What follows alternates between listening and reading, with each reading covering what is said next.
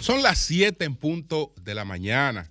Buenos días, dominicanos, dominicanas, ciudadanos, ciudadanas del mundo. Julio Martínez Pozo, los comentarios de los temas más importantes en el programa de mayor influencia de la radio y la televisión nacionales. Entonces, señores, en este miércoles 11 de enero del año 2022, estos son los temas que nosotros vamos a tratar en el día de hoy, entre otros, porque pero vamos a tratar estos temas si Dios lo permite.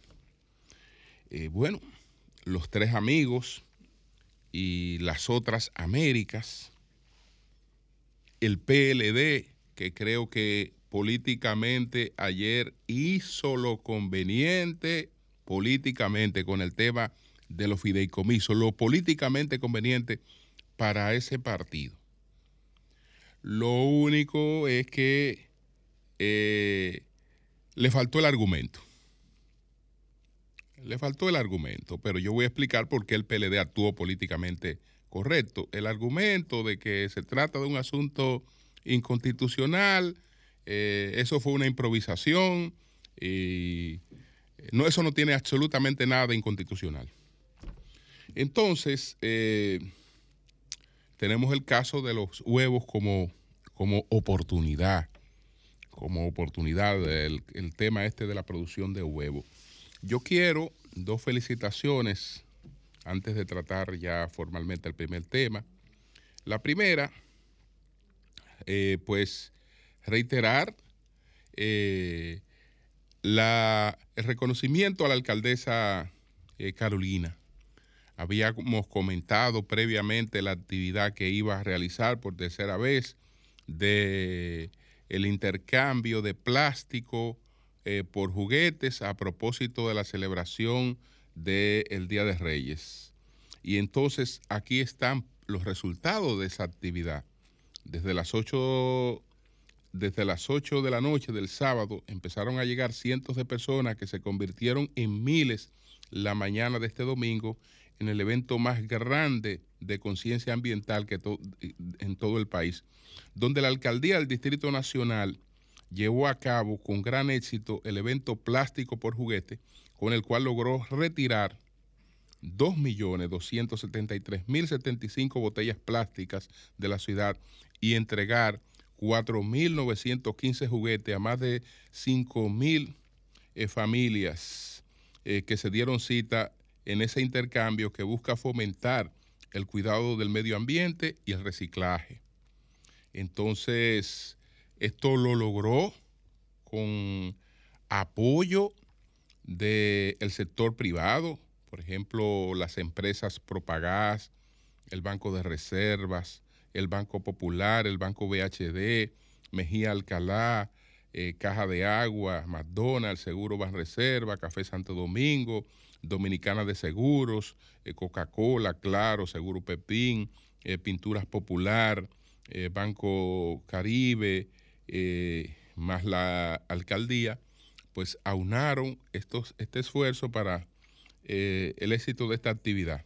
Estuvo, desde luego, encabezada la actividad por Carolina y la acompañaron Stalin Alcántara, que es el vicealcalde, José Caraballo, presidente del Consejo de Regidores, Miguel Seara Hatton, que es el ministro de Medio Ambiente, Clara Joa, viceministra de Educación, Hugo Veras, el director del Intran, Pedro Quesada, director de la OTI, así como representantes de las entidades patrocinadoras, regidores y regidoras y directores y colaboradores. Así es que nuestras felicitaciones reiteradas a Carolina y a la alcaldía del Distrito Nacional por esta actividad eh, tan interesante.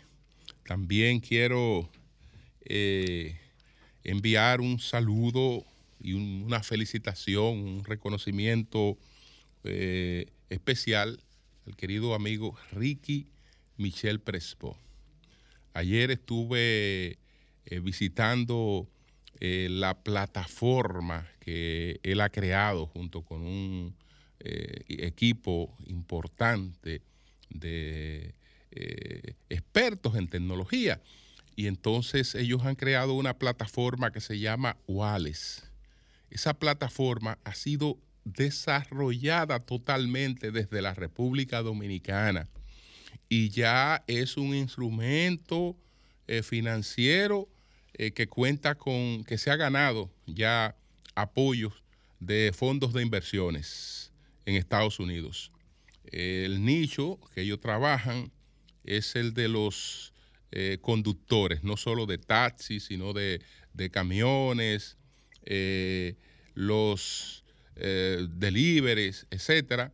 Entonces, ellos le aportan una parte del capital de, trabajo entre el tiempo que transcurre entre lo que la gente brinda un servicio y entonces le, pagan ese servicio, hay una cierta eh, descapitalización para cubrir cosas que son elementales. Entonces, en ese nicho, ellos trabajan, eh, lo están haciendo desde hace dos años y han tenido un crecimiento la verdad es que bastante significativo y no, y no solo en lo cuantitativo, sino en lo cualitativo, porque ya es una plataforma que algunos fondos de inversiones la reconocen como el modelo para eh, ellos apoyar proyectos de, emprendimiento. Es decir, tú quieres mi apoyo como fondo de inversión en el mundo eh, para un emprendimiento, tú tienes que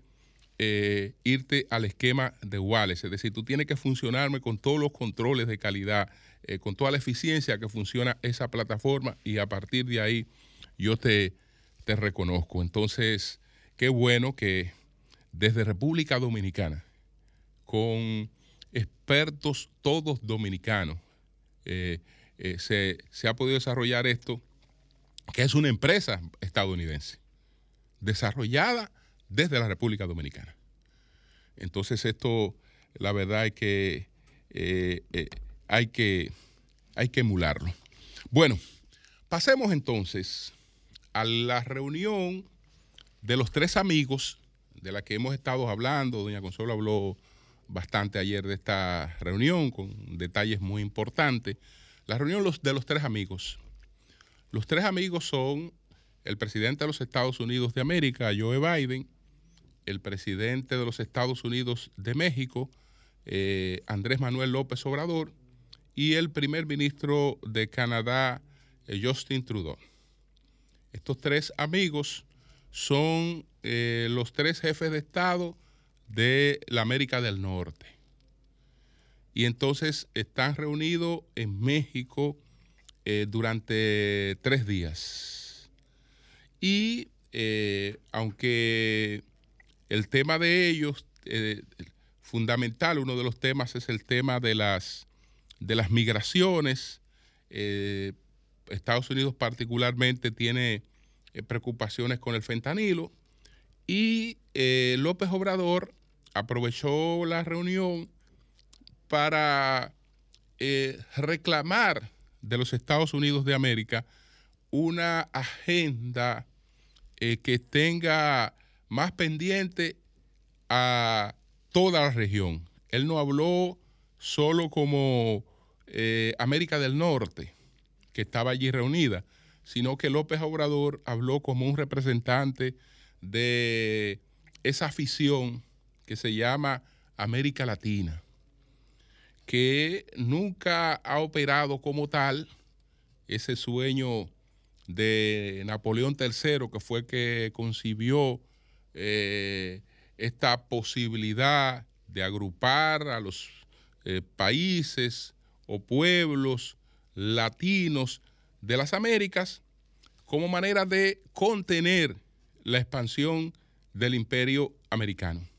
Es decir, que López Obrador le está reclamando al presidente Biden eh, que tenga más atención para una región que se fomentó para contener a los Estados Unidos. Y justamente eh, la base de operación de Napoleón III era México, porque Napoleón III invadió a México para desde México crear el imperio latinoamericano.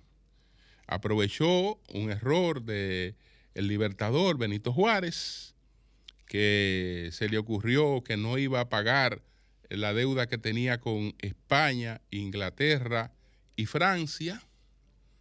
Y entonces Francia aprovechó la oportunidad para invadirla.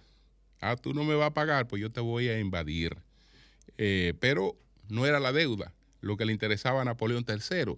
Napoleón III lo que lo que le interesaba era el propósito de empujar eh, esa confederación de los eh, países latinos y tenerla como un muro de contención frente a los Estados Unidos. Ya sabemos que las cosas no pudieron operar de esa manera porque la expansión de Estados Unidos nadie la detuvo.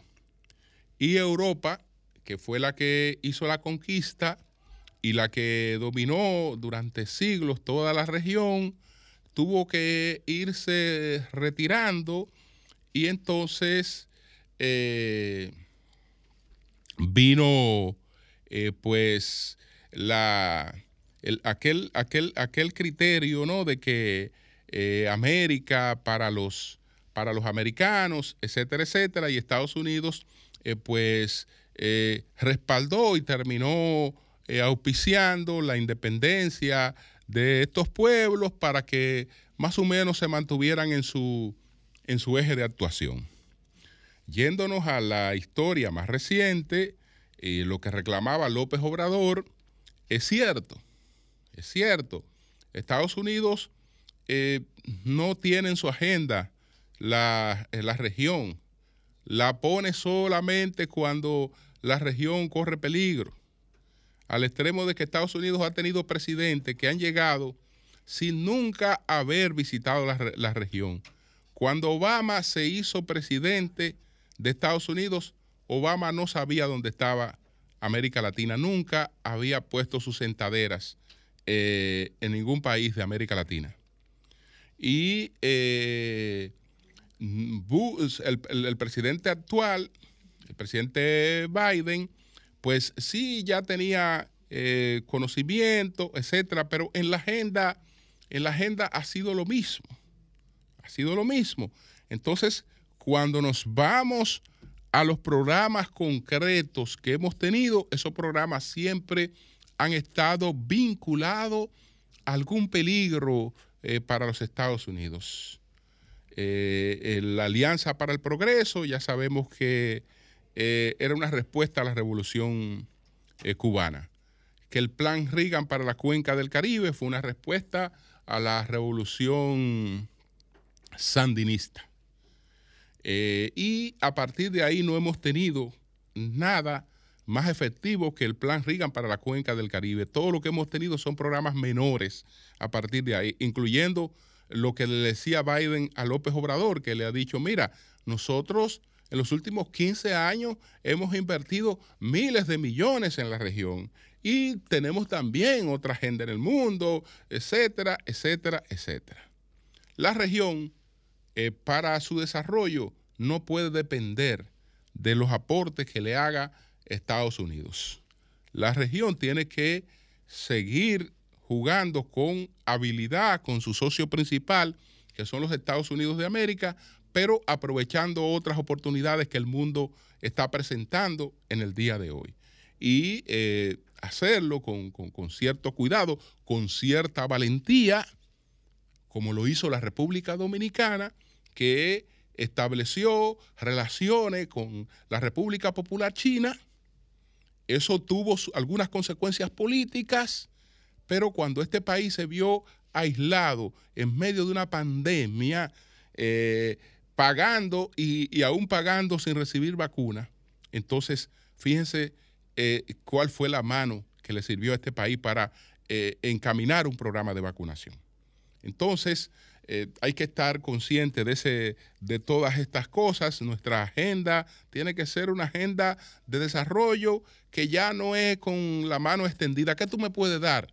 Ayúdame. No, no, no, no. Ya las cosas no, ya las cosas no son así.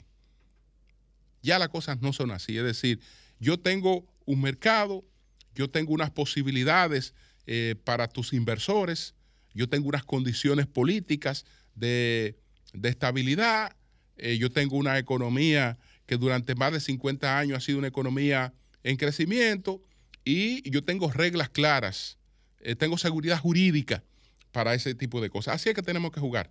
Ya no puede ser con la mano extendida, que lo que tú me vas a dar, eh, búscame, ayúdame, etcétera, porque estamos viviendo otros, otros tiempos. Entonces, estos tres amigos, por más que le interese toda la región, eh, tienen eh, la otra, el otro, lo otro que ha impedido la, la unidad de la región. Es que las economías principales no se sienten parte del club.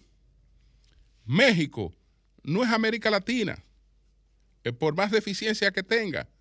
Eh, y por esa, y a, pesar de esa conexión que tiene con todo Centroamérica, México es América del Norte y México es la, principal economía de lo que podemos decir Centroamérica, pero es América del Norte.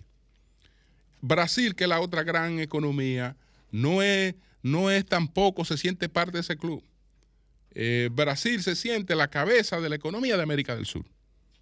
Entonces nosotros nos toca el, club de Centroamérica, el club de, del Caribe, donde somos la cabeza de esa economía.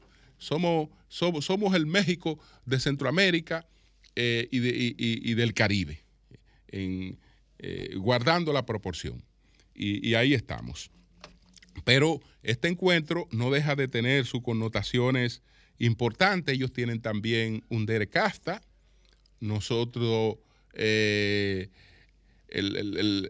o, por lo menos nuestro derecasta se deriva del derecasta que suscribieron primero del Tratado de Libre Comercio que suscribieron estos tres grandes países y después entendieron que una manera de ayudar a la región a crear empleo, etcétera, es haciendo la parte del mercado de los Estados Unidos y por eso estamos en este, en este, en este tratado.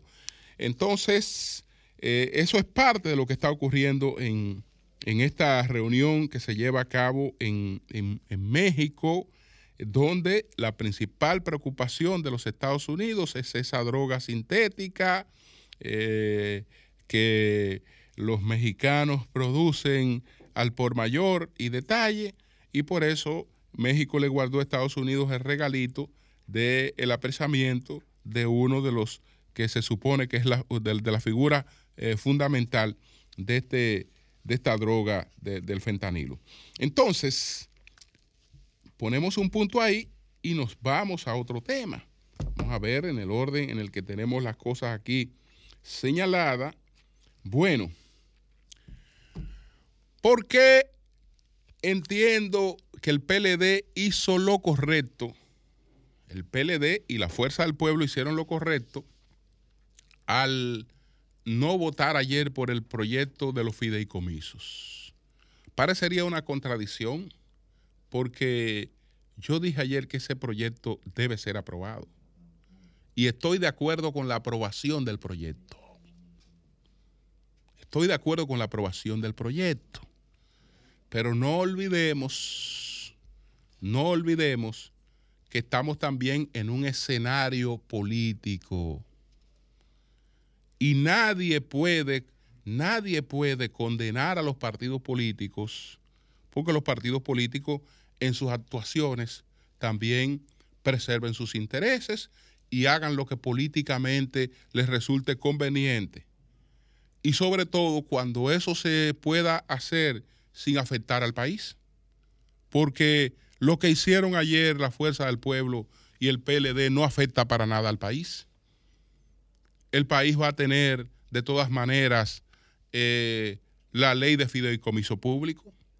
¿Por qué? Porque la negativa del PLD y la negativa de la Fuerza del Pueblo no impide la aprobación del el proyecto. Por lo tanto, por lo tanto, ellos no están boicoteando la aprobación de un proyecto. Ellos están actuando políticamente frente a un proyecto. Y los partidos, y, pedirle a los partidos políticos que no actúen políticamente es pedirle que, no existan. Es, como pedirle a una empresa que no, que no actúe para, para lucrarse. Bueno, pero es que la razón, la razón de una empresa es buscar beneficio económico. Esa, es la razón, es la razón de una empresa, además de que pueda cumplir responsabilidades sociales. Entonces, lo, particularmente lo del PLD, lo del PLD.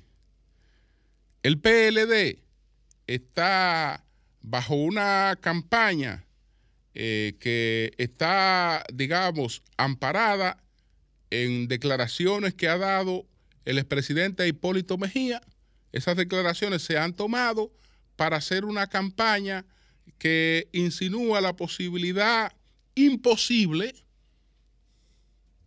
de un acuerdo político entre el PLD y el gobierno. Eso una cosa que es totalmente imposible y dañina para ambos. Entonces, imagínese usted que el PLD se le ocurriera decir, mira, vamos a apoyar los fideicomisos, porque de todas maneras nosotros fue que iniciamos los fideicomisos en la República Dominicana. Y nosotros fuimos los que recuperamos a Pedernales. Vamos, nosotros no nos luce oponernos a eso, sobre todo porque creamos varios fideicomisos. Entonces, eh, vamos a apoyar eso. Ah, bueno. Entonces, es ahí la prueba de que eh, hay acuerdos políticos. A eso fue que fue Hipólito. Eso es lo que iban a decir. Hipólito fue a amarrar la aprobación de los fideicomisos. Incluso si lo habían hecho de manera parcial eh, con algunos votos del PLD, eh, eso era lo que iba a quedar como una supuesta evidencia. Entonces, no, no, no, señores, estamos en un año preelectoral. El PLD lucha por la consolidación de, como la segunda fuerza. Y políticamente eso le habría afectado. Entonces, no tiene, no tiene, no, no, no tiene por qué, no, no, tiene por qué hacer algo que le iba a afectar. Entonces, ahora vámonos ya a mover del tema conveniencia política al tema de la realidad si procede o no. Bueno, el, el argumento, el argumento es el que no tiene, es el que es flojo el argumento de que supuestamente eh, la ley sería inconstitucional. ¿Y dónde cabe eso? Que sería inconstitucional. ¿Y cómo es que si yo puedo crear fideicomiso por decreto, sería inconstitucional hacerlo por ley? No, la ley lo único es que amplía el marco regulatorio de algo que de todas maneras es posible hacerlo. Entonces, eso para nada puede encuadrar como un asunto inconstitucional. ¿Y por qué algo que se puede hacer por decreto, para hacerlo por ley, la ley tiene que ser superorgánica? La ley tiene que tener una mayoría especializada, pero ¿por qué razón? No, no es verdad que eso es inconstitucional.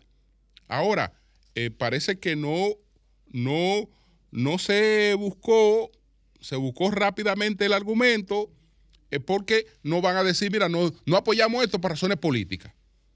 Como no va a decir la fuerza del pueblo, no lo apoyamos por razones políticas. Porque que, que nosotros en estos momentos eh, tenemos también que marcar nuestra, nuestra distancia. Nuestra distancia tenemos que, que marcarla. Entonces, no es verdad que es inconstitucional. No es verdad. Incluso cuando reviso déjame ver si en el comité político, cuando esto se aprobó, se habló de, inconstitucional. No, el comité político veo que lo que planteó fue eh, que no iba a votar por los fideicomisos.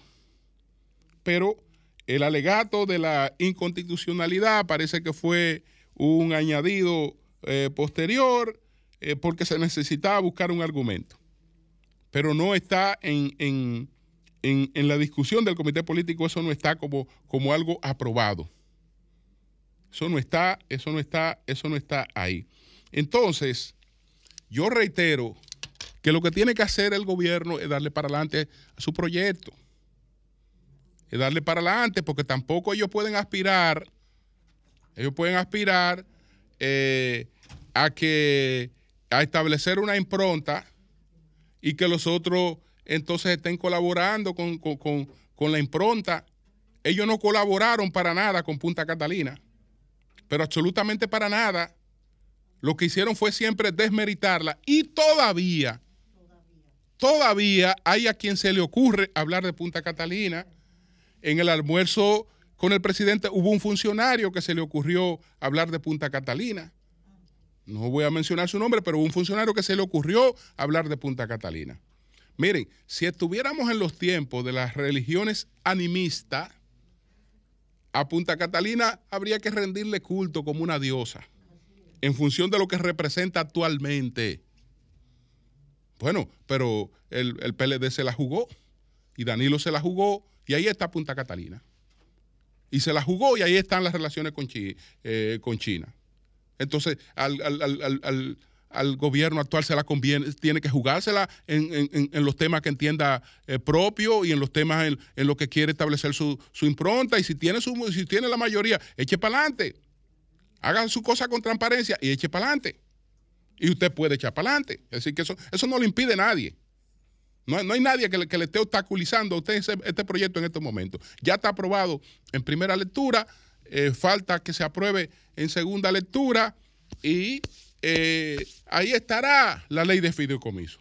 Decir, que en eso yo no veo ningún inconveniente. Ningún inconveniente.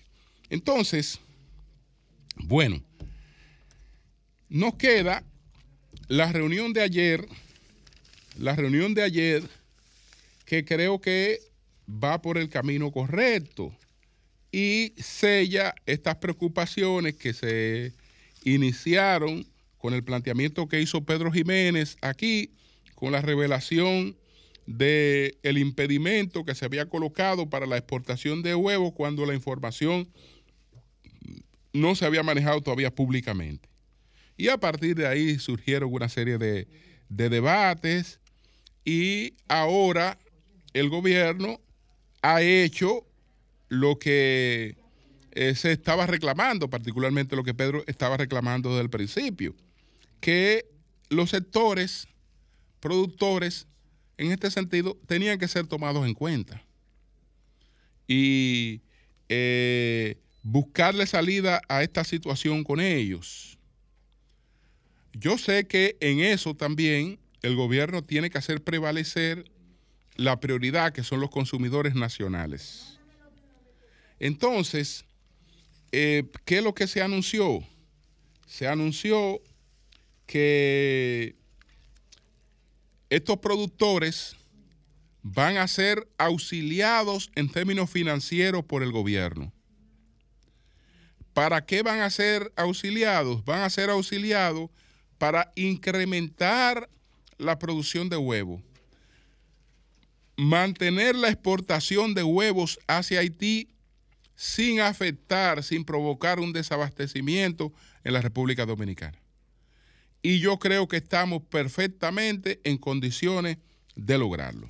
Entonces eso es lo que plantea esta información. Ayer hubo una reunión en Palacio Nacional donde estuvieron estos estos productores a la reunión asistieron miembros del gobierno, los directivos y la secretaria de la Asociación Dominicana de Avicultores, eh, José López, Jochi Polanco, Miguel Lajara y Silvia Sarante.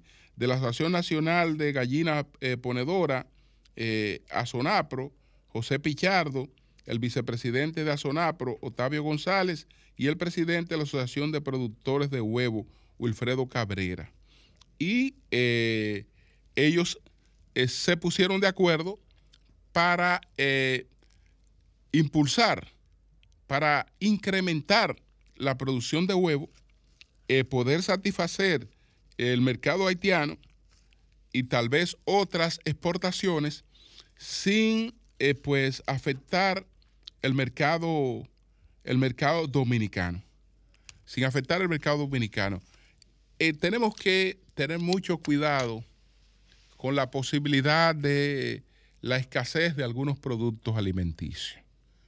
Que la escasez sabemos que es peor que la carestía. Si la carestía de por sí eh, ya es mala, la escasez es peor que la carestía. Y parece que el gobierno previó que por ahí podía producirse una situación eh, y eh, actuó, actuó y ahora ha seguido actuando, tomando en cuenta los cuestionamientos, tomando en cuenta las críticas, eh, los llamados que se han hecho, la situación especial de ese mercado haitiano que no tiene por qué ser desabastecido o no tomado en cuenta por los productores dominicanos eh, cuando no solo, solo se trata de una comercialización, sino eh, estamos hablando de, algo esencial.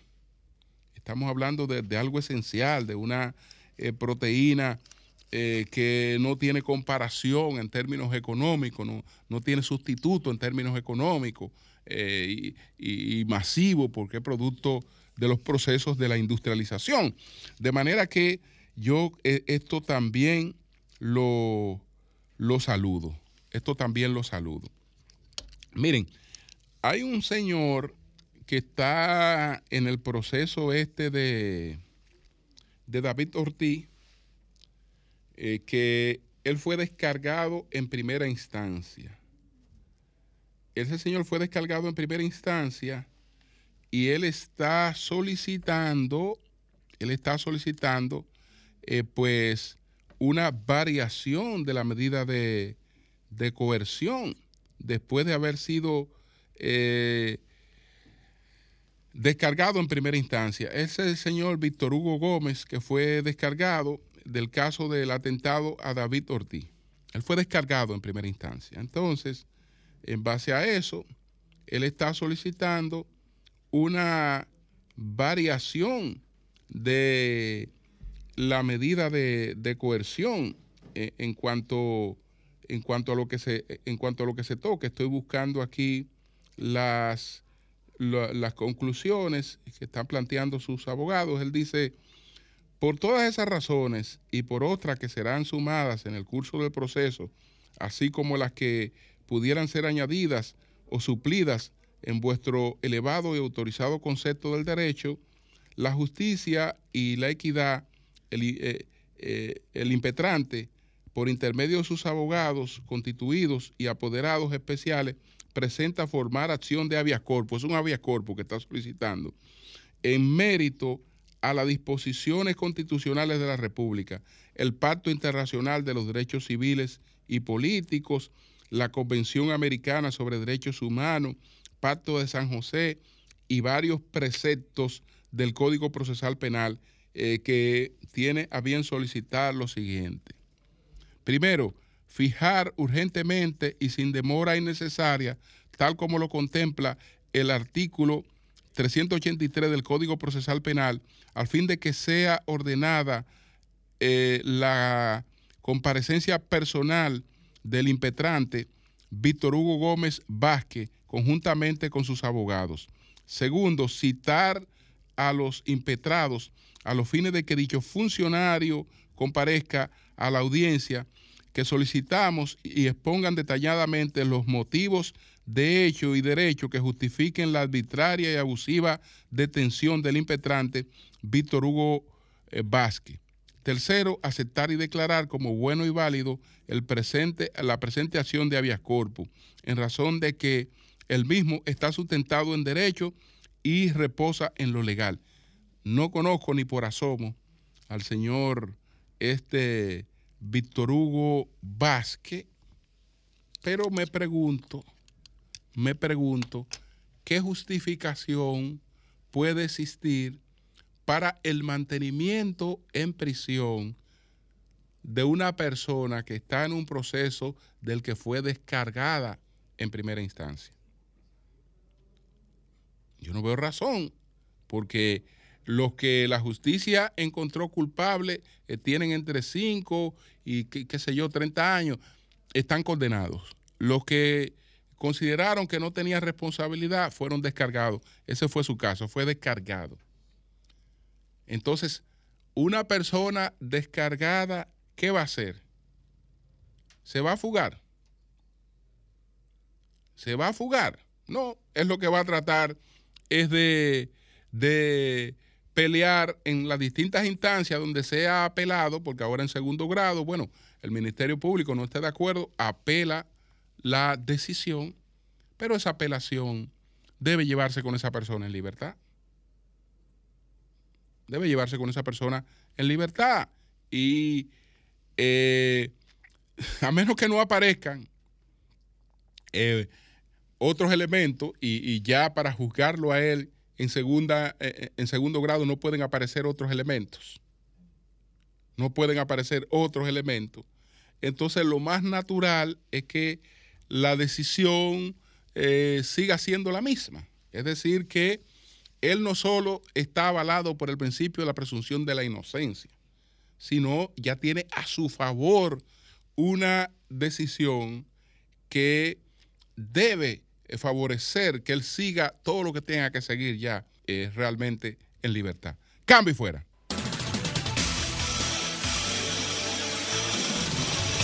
Buenos días, adelante. Buenos, días. Julio, mi hermano. ¿Cómo tú estás? Adelante, adelante. Mira, Julio, la verdad hay que decirla. Si los gobiernos del PLD no hubiesen llegado a este país, eh, a nosotros no estuvieran comparando con Haití. ¿Tú sabes por qué?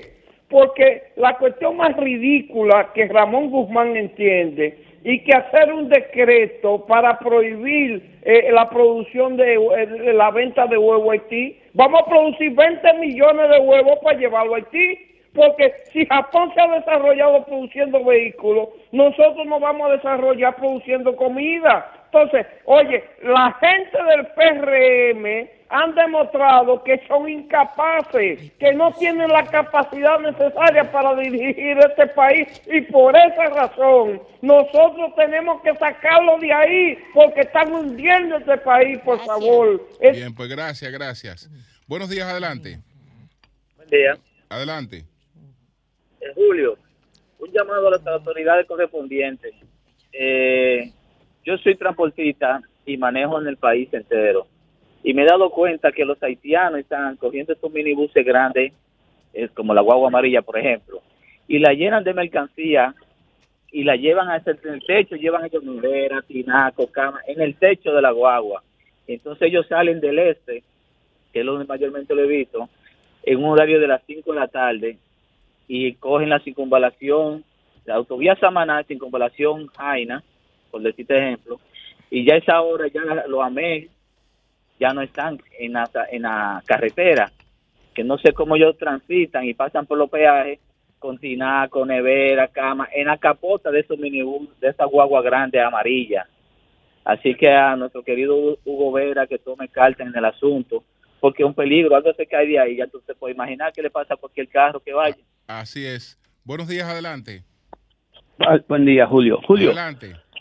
Oye una cosa, eh, si José está ahí, mira, yo soy un, deportista de alto rendimiento y José Lalú, que muy bien, le felicito, siempre anda eh, con el tema de la, de la alimentación y él tiene que corregir algunas cosas porque la grasa per se no hace daño ni crea una situación en, en, el metabolismo, ni mucho menos. Lo que pasa es que cuando tú haces las combinaciones fatales de grasa, azúcares y carbohidratos, entonces eso sí te crea una bomba. Pero si tú te comes tu grasa ligera, eso no, te crea nada. La gente tiene que comer porque no somos un país donde una alimentación en los barrios sobre todo pueden llevar una, una, alimentación digna. Es saber comer.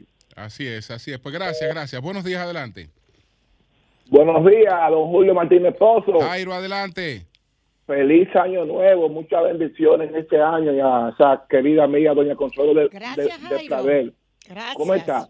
Mire, don Julio, eh, primero decirle al país que estoy haciendo todo eh, todas las diligencias necesarias para a través del sol de la mañana entregar a la, a la, a la jovencita que tuvo el problema en el ensayo de Quiqueya a las autoridades judiciales y policiales que vive en el ensayo de Quiqueya a través del sol de la mañana.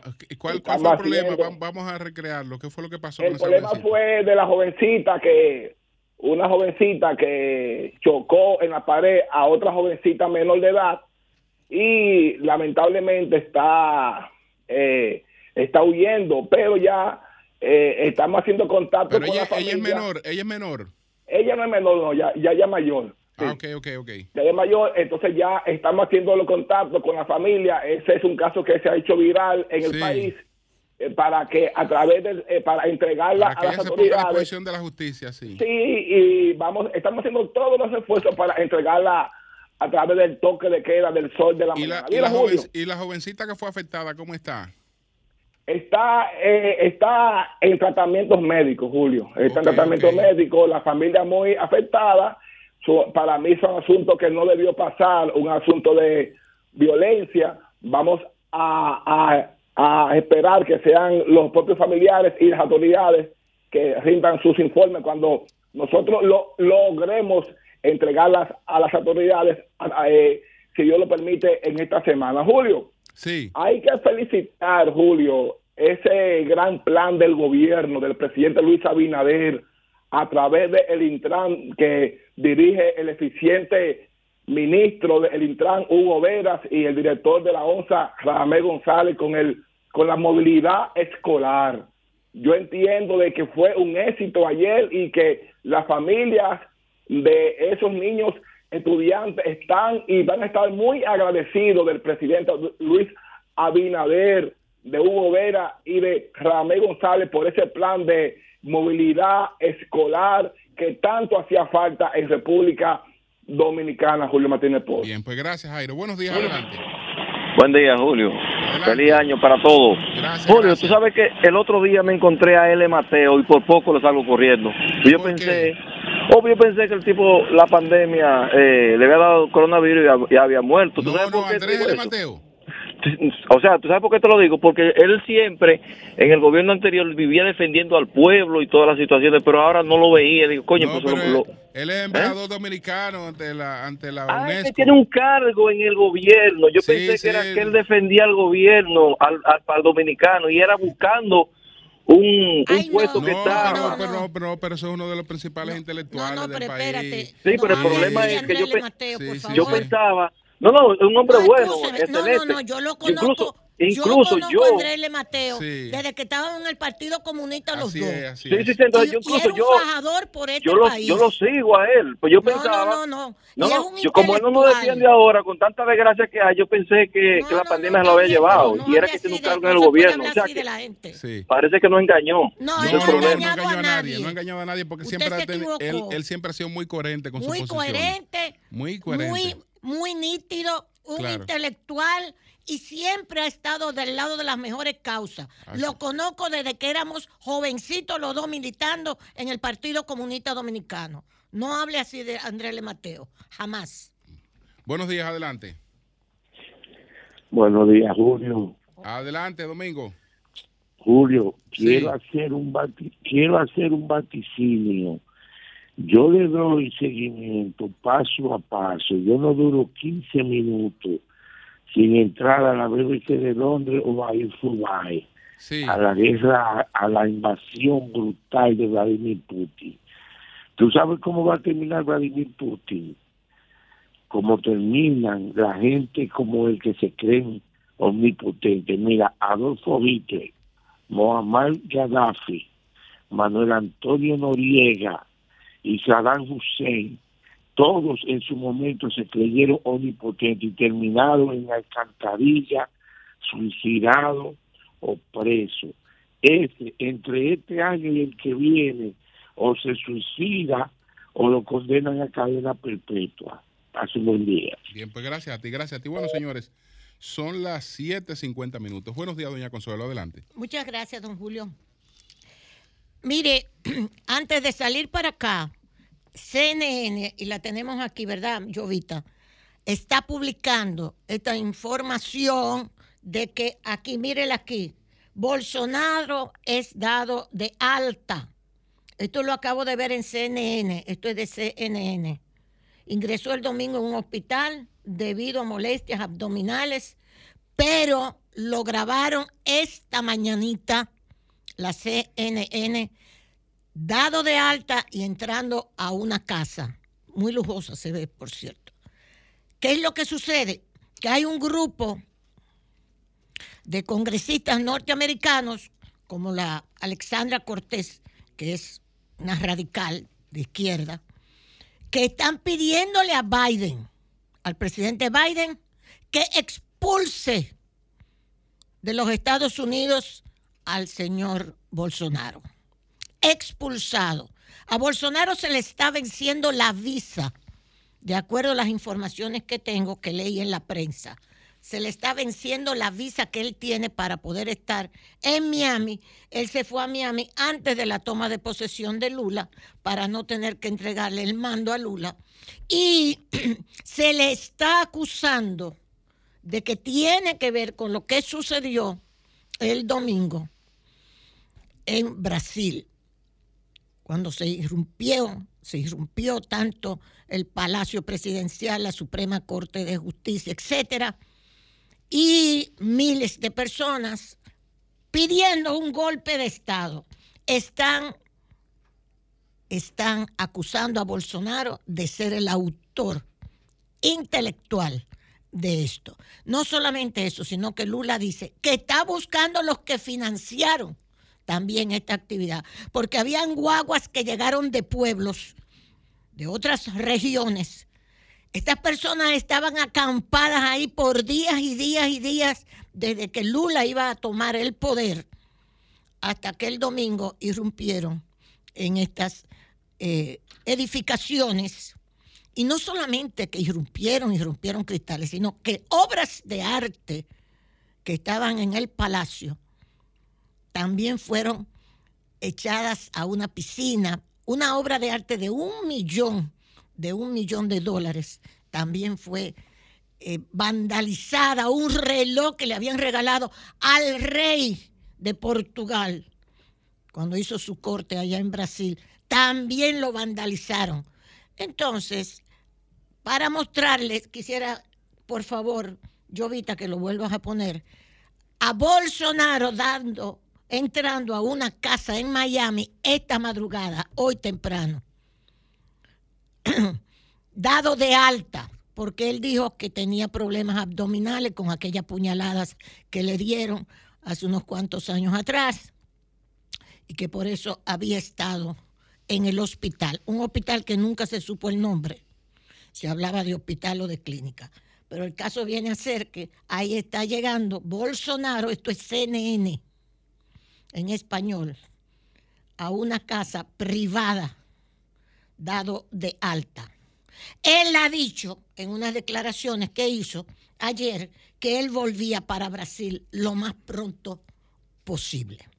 Y se le está esperando en Brasil. Bien, señores, yo voy a comenzar y llamo la atención, incluso, don Julio, yo quisiera que usted le ponga atención a esto.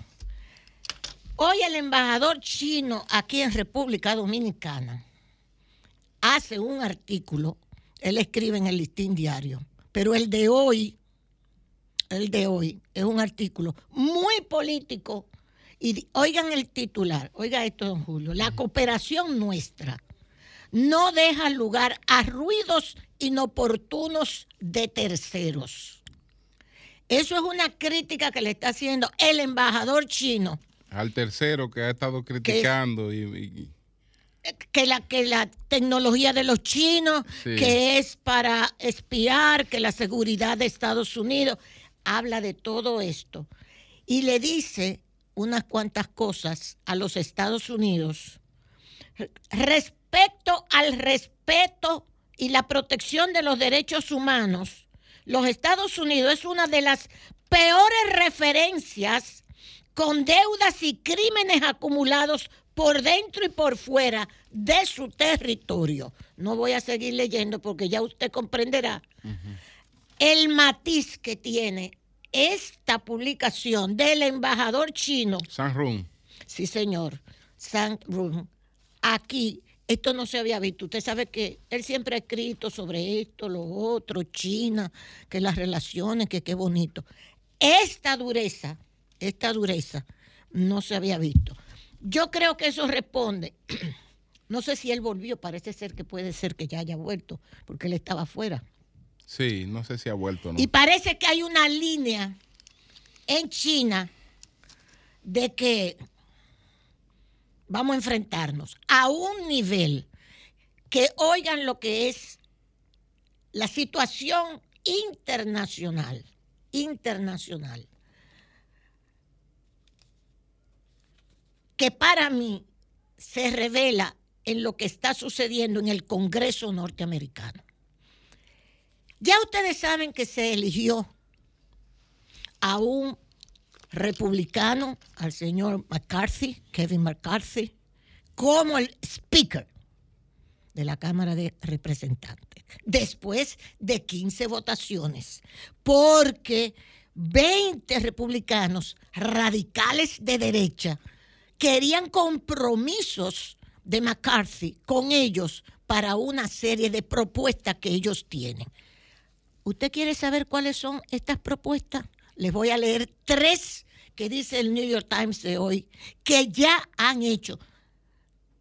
Se juramentaron y ya ese grupo de republicanos hizo tres propuestas muy fuertes en la Cámara de Representantes y la aprobaron por mayoría. Primera eh, propuesta que hicieron. La primera propuesta que hicieron es que hay que investigar todas las agencias federales de Estados Unidos, incluyendo el FBI, el Departamento de Estado, todo lo que sean agencias federales, porque las agencias federales están en manos de demócratas y están haciendo política en lugar de hacer investigaciones que sean imparciales como le corresponde al FBI, por ejemplo, están haciendo están haciendo política desde estas agencias federales, como las investigaciones que le han hecho al propio Trump. Primera de las resoluciones de este, de este grupo de congresistas norteamericanos republicanos que exigió que la Cámara de Representantes lo apruebe y fue aprobada esta. Segunda resolución. Señores, hay que ver lo que es la segunda resolución que ellos están planteando. Y ahora lo ligo con lo del embajador chino que le acabo de leer. Los republicanos han ocultado poco el hecho de que planean inundar a la administración Biden con investigaciones. Oiga, algunas de ellas de naturaleza abiertamente política entre estas abiertamente políticas está que se conformó un comité especial para investigar el progreso económico, tecnológico y de seguridad del gobierno chino y su competencia con Estados Unidos. Esa es la segunda resolución. Investigar a China en cuanto que China, si les ha robado tecnología, si amenaza la seguridad de Estados Unidos y ese progreso económico que tiene China hay que investigarlo. Porque como dijo uno de ellos, dice Mike Gallagher de Wisconsin, dijo, ustedes saben que estamos en las primeras etapas de la guerra, de la nueva guerra fría. O sea, Estados Unidos se pone en plan de guerra fría, por lo menos la Cámara de Representantes. Y hay que investigar a China en todos estos aspectos. Y el tercer, la tercera resolución, esta es muy importante también. Eso es ayer, nombraron, los representantes se juramentaron y ahí mismo comenzaron los republicanos a hacer estas propuestas aprobadas ya en la Cámara de Representantes. La tercera de las resoluciones tiene que ver que aprobaron también una investigación para analizar la pandemia. Óiganme esto. Desde el origen de la pandemia, el virus, cómo fue que se propagó en el mundo, dónde fue que verdaderamente surgió, cómo se propagó en el mundo las ganancias que ha tenido, han tenido los laboratorios con las vacunas. Mire por dónde va, incluyendo una investigación al propio doctor Fauci, Fauci, Fauci, al propio doctor Fauci ser investigado por su comportamiento cuando la pandemia y estas tres resoluciones ya aprobadas. Desde el domingo se eligió el Congreso, el lunes ya estaban estas tres resoluciones entre lunes y martes aprobadas.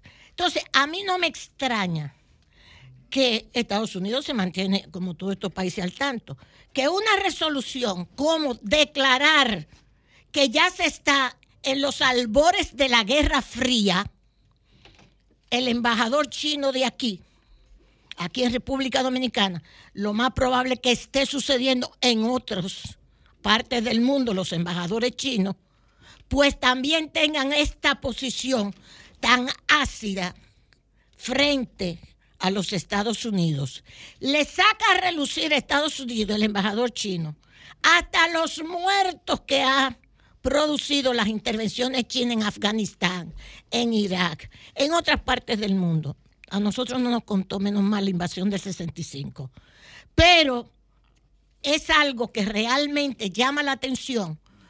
Como les he dicho, estas resoluciones, estas tres resoluciones del Congreso norteamericano, en manos ya de estos republicanos que son la extrema derecha en este en el, en, la, en el comité de representantes y lo que está sucediendo también con la política y los chinos. Eh, doña Consuelo, hay una información de que todos los vuelos, todas las operaciones aéreas en Estados Unidos fueron afectadas. Está diciendo la Administración Federal de, de la Aviación. Las operaciones en todo el espacio aéreo estadounidense están afectadas alrededor de las 6.30 de la mañana, eh, habían 760 vuelos retrasados mm. dentro con destino o salida del país, eh, según la página web de, eh, la, de, esta, de esta institución, que es la Administración Federal de Aviación de los Estados Unidos. Esto se debe a un fallo informático. Bueno. No, no, esto, esto de Gallagher, que es el que está manejando esta, esta comisión, porque ellos lo que pidieron, estos republicanos que se oponían, o sea, que le hacían la vida imposible para elegir a, a, a McCarthy, era ponnos a dirigir determinadas comisiones. Y si no nos pones a dirigir esas determinadas comisiones, no te vamos a aceptar no vamos a votar por ti. Y ya último, a la, a la decimoquinta votación, fue que entonces llegaron a la conclusión, pero tuvo que hacer todas estas concesiones el señor Gallagher. Y esas tres resoluciones, fíjense por dónde va la cosa. Una, investigar todas las agencias federales, incluyendo el FBI el Departamento de Estado de Estados Unidos. Porque ellos entienden, y quiero eh, Jovita, tú tienes ahí un titular del New York Times, un titular del New York Times, que con ese que yo quiero mostrarle a ustedes. Me gusta hacer las cosas para que usted tenga la oportunidad de comprobar lo que le estamos diciendo, porque esta es la parte informativa. Hay un titular del New York Times de hoy que dice, Divided House Approved GOP. Este titular es el primer, la primera información del New York Times de hoy. Esa información lo que quiere decir es que hay en el, en el Partido Republicano, en la, una división en, el, en el Partido Republicano en el Congreso, en la parte que tiene que ver con la Cámara de Representantes, que es donde están en mayoría los republicanos, que ahí ellos quieren demostrar los republicanos que se ha militarizado. Cuando dice la palabra, vuélvelo a poner, eh, eh, eh, Jovita, por favor. Weaponization, weaponization. La palabra weaponization es armar, weapon es armas. Se ha militarizado el gobierno, se había militarizado, es decir, que lo que se está juzgando no era jurídicamente correcto, todas esas investigaciones sobre Trump, etcétera, no. Que lo que se está haciendo es lo que aquí también, aquí en República Dominicana se ha hecho, que es el término que ya ustedes aprendieron, si no lo han aprendido, apréndanlo, del lawfare. Lawfare. Que quiere decir convertir la justicia como una arma de guerra, convertir la justicia como si fuera un arma política, no un arma jurídica. Por ejemplo, los casos que se están llevando a cabo aquí de prisión, a donde un Jean Alain tiene 18 meses, para poner el caso, que ya viola incluso sus derechos y no importa, no importa. Eso es lo que se llama el lawfare, la guerra jurídica, utilizar armas que no tienen que ver con lo jurídico, sino con lo político y con la fuerza para mantener en prisión, por ejemplo, a ese señor, después que ha cumplido los 18 meses que le habían asignado en prisión preventiva. Para poner el caso de Jean Alain, entonces, los republicanos están planteando que lo que le hicieron a Trump y esas investigaciones son armas políticas, no armas jurídicas.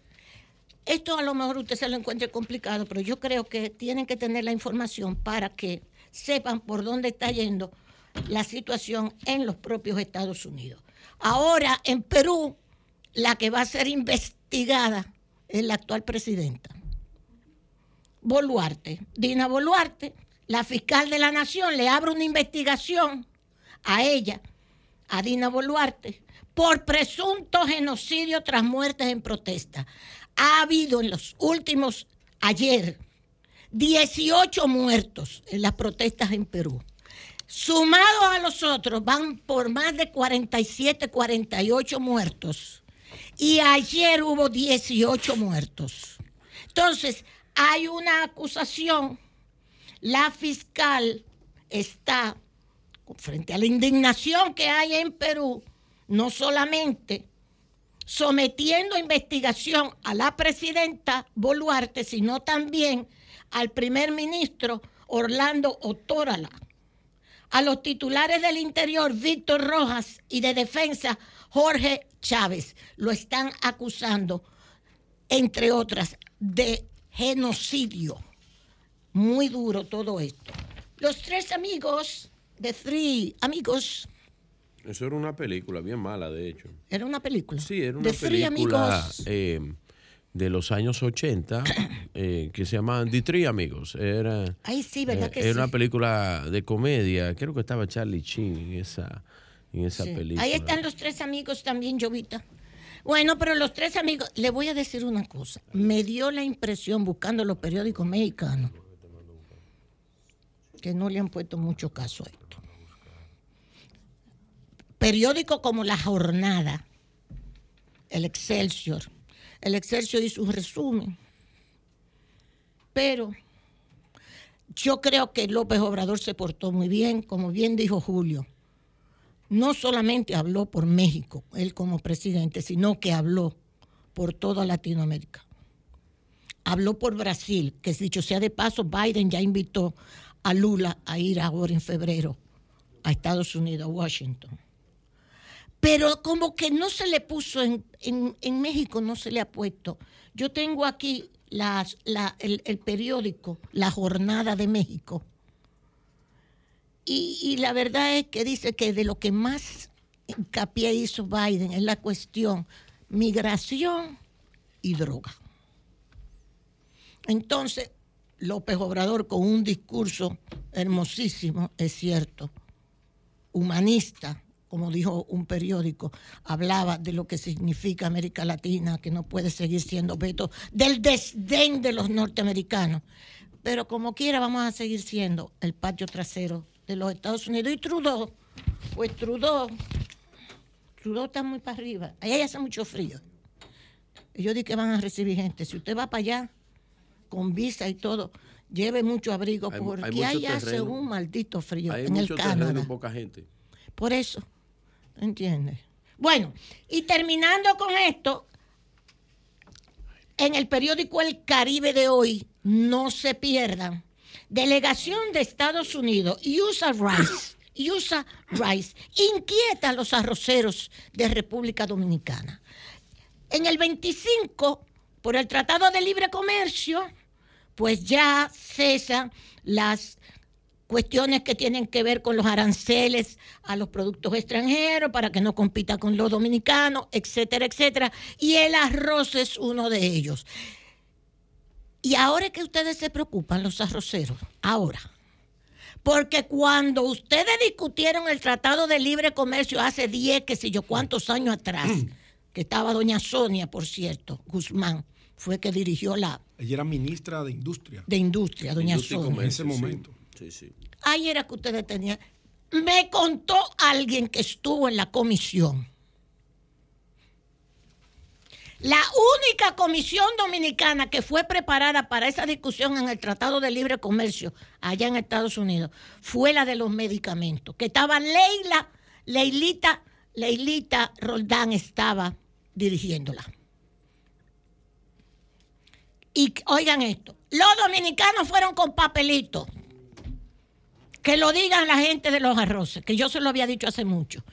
Y los Estados Unidos llevaron folios de documentos sobre el arroz dominicano, lo que producíamos, dónde se producía. Los Estados Unidos fue preparado para discutir. Le vamos a dar 10 años, 11 años, 12 años de plazo. Después tienen que recibirnos el arroz de nosotros. ¡Oh! Está bien, hombre, 12 años preso no es nada. Ahí está, llegaron los 12 años. Y como buenos dominicanos, entonces ahora que tenemos la vaina encima, ay, como pasó con la ley de seguridad social, que ahora es que vemos los problemas. Bien, pues ese arroz va a entrar aquí y tiene que entrar aquí porque ese es el Tratado de Libre Comercio. Los arroceros debieron ocuparse más y preocuparse menos ahora. Ustedes no se ocuparon cuando fueron a discutir eso. Y eso se lo dije yo desde el primer día que se discutió ese tratado de libre comercio. Así que, ¿ok? Ok. Están pidiendo la intervención de la calle 42. La gente de Capotillo. Está pidiendo la intervención de la calle 42. Yo nada más conozco eso por referencia. Por José. No, por referencia, no quiero señalar nombre. Ahora, al parecer, eso es una zona apache. Eso es un infierno. Que es un infierno, droga, crímenes, lo que sea, prostitución. una maldita irresponsabilidad del Estado. Del Estado, que haya ese tipo, ese tipo de, de, de enclaves en una ciudad. Y que sea una fiesta eso, porque ahí la que si yo quiero de se quita los panties, el otro hace cualquier cosa, esta canta de cuera y se acabó el, negocio. Pues muy bien. Ya la gente decente de Capotillo, que la hay, dice que no pueden soportar más esto. Ojalá que el gobierno tome cartas. Gracias, Julio. Bien, cambio fuera.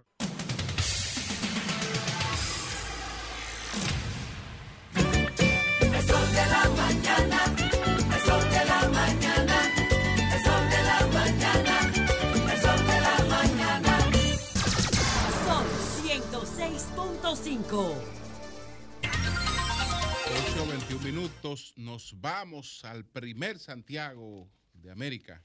Buenos días, don Jaime, adelante. Buen día, señor Martínez Pozo. Buen día al resto del equipo. Hay una información que ya ha comenzado a tergiversarse y es de que hay cientos de vuelos demorados o cancelados en los Estados Unidos tras un fallo informático. Hay quienes están hablando de hackeo y de que todos los vuelos están siendo afectados.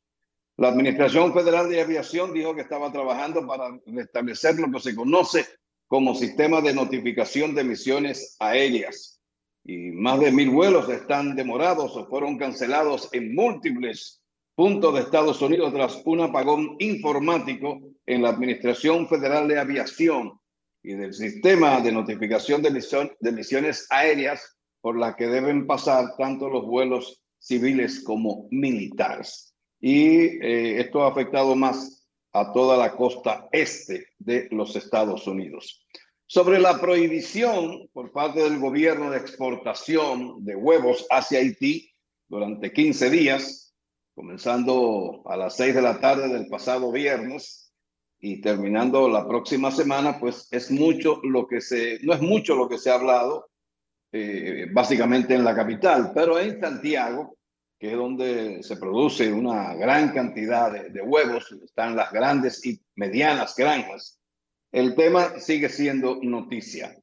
Y es que, según un pequeño productor de huevos, dice que el gobierno no supo manejar a tiempo el tema del huevo. Lo que pasó fue que había que subirlo en un momento determinado a raíz del aumento de los insumos que se utilizan para la alimentación de las gallinas. Cada gallina pone un huevo al día y el país tiene una producción de 8 millones de huevos diarios. El gobierno decidió, en, vista de que eh, se, había amenaza de un desabastecimiento, el gobierno decidió prohibir la exportación de huevos a Haití por 15 días. Y esto ha traído como consecuencia que los productores estén con el grito al cielo y dice que el gobierno debe compensar y debe invertir para que ellos puedan volver a producir huevos en cantidades suficientes para el mercado nacional y el mercado de exportación, porque no solo se exporta a Haití, sino también a otras islas del Caribe. Uno de los problemas cruciales es el de Haití. De alguna manera estamos eh, obligados además de que es rentable, venderle alimentos a Haití. Y el huevo es uno de esos alimentos que son esenciales para cualquier ser humano. Eh, no básico, pero es importante su consumo. Entonces el tema de Haití no se debe ver solo como un mercado de exportación, sino como los ocupantes de la mitad de nuestra isla que deben estar, de alguna manera, deben conseguir su alimentación precaria, como lo ha sido siempre, pero deben conseguirla. Eh, los productores se quejan de que el gobierno ha colocado esta limitación. El gobierno no dio muchas explicaciones de cuál era la cantidad de huevos que se producía o se está produciendo en este momento, pero el problema fundamental es que muchos productores vendieron sus gallinas cuando debieron aumentar el precio del huevo y el gobierno no lo permitió. Entonces, por esa razón, se produce un, una menor cantidad de huevos y por eso se justificaba aparentemente la prohibición, aunque era temporal. Ayer el ministro de Agricultura hablaba sobre el tema y dijo que ya en unos cuantos días vence el periodo de cese de, de exportación, que repito, no es solo Haití, sino también algunas islas del Caribe. Mientras tanto, que también hay quejas con el plátano, la mayoría de la, población no le importa saber las razones por la cual hay una disminución de plátanos en el mercado. Es normal que para esta época, para el invierno, eh, tengamos menor producción de plátanos por el frío que afecta a las plantaciones. Pero también hace pocos meses que el país sufrió el paso de una tormenta y de algunos ventarrones eh, básicamente en las zonas del Cibao, que es una de las mayores productoras de plátanos, si no la más. Eh, recordemos que hubo ventarrón que tumbó plantaciones en las provincias de La Vega, de Santiago, de Espaillat y de Hermanas Mirabal. En consecuencia, no, no hay forma de que el plátano pueda estar a precios bajos. Pero también hay un problema de siempre y es la intermediación. Un plátano comprado en finca puede costar 7 y 8 pesos. Sin embargo, llega al supermercado a 20 y pico de pesos. Pero peor aún, llega al colmado por encima de los 30 pesos. Pasa lo mismo que con el pollo y con el huevo. Sorprendentemente, estos artículos son más baratos o más económicos en un supermercado grande que en un colmado. Y esto se debe a la intermediación que ningún gobierno ha podido resolver. Un huevo sale de granja a 5 pesos, termina en un supermercado a 8 y en un colmado a 10 o a 2. Lo mismo pasa con el plátano y todo esto debido a una intermediación que va aumentando el precio del producto a medida que va pasando de tramo en tramo. Y los más afectados, lamentablemente, como siempre, son los más pobres. Y esto debiera entonces obligar a, los gobiernos a tratar de establecer, digamos que un sistema nacional de pequeños mercados o pequeños colmados en los barrios populosos para evitar esa intermediación y al mismo tiempo propiciar que el productor gane dinero, porque no es posible pretender que vamos a comprar productos económicos porque esto va a afectar al productor y se supone que nadie va a trabajar para estar cansado, como dicen los productores. Hay otro tema que también que a mí me, llama la atención, es que tuve que buscar en el portal de la Procuraduría Fiscal de Santiago informaciones que antes se ofrecían a los medios, ahora se colocan en el portal, y eso lo descubrí ayer. Eh, en Santiago, la Oficina Judicial del Servicio de Atención Permanente impuso tres meses de prisión preventiva contra un hombre que estafó a varias personas que le entregaron dinero para supuestos trámites de visado por una promesa de contratos de trabajo en los Estados Unidos. Ante la solicitud del Ministerio Público, el juez Víctor Bienvenido Liz impuso la medida de coerción contra Kelvin Antonio Peña por violación a los artículos 405 y 408 del Código Penal. El imputado enfrenta cargos por cometer estafa y abuso de confianza en perjuicio de una serie de ciudadanos que llegaron a pagarle hasta 140 mil pesos para conseguir una supuesta visa de trabajo. También hay otro caso que yo lo toqué la semana pasada y es de un grupo de jóvenes que la, fiscalía apresó eh, y solicitó lo, lo, normal de lo, del Ministerio Público, 18 meses como medida de coerción y declaratoria de caso complejo. Eso es típico en los, los fiscales del país ya ya eso te ha impuesto. Pero pues se hizo una solicitud de medida preventiva en contra de cuatro hombres arrestados por formar parte de un grupo de estafadores que robaban celulares, relojes. No era que los robaban, sino que lo compraban. Lo compraban utilizando eh, una artimaña tecnológica, es que compraban un artículo le decían a la persona, mira, te hice la transferencia, la transferencia que mostraban parecía normal, se quedaban con el artículo y después entonces el vendedor descubría que no había tal transferencia, que no tenía ese depósito en su cuenta.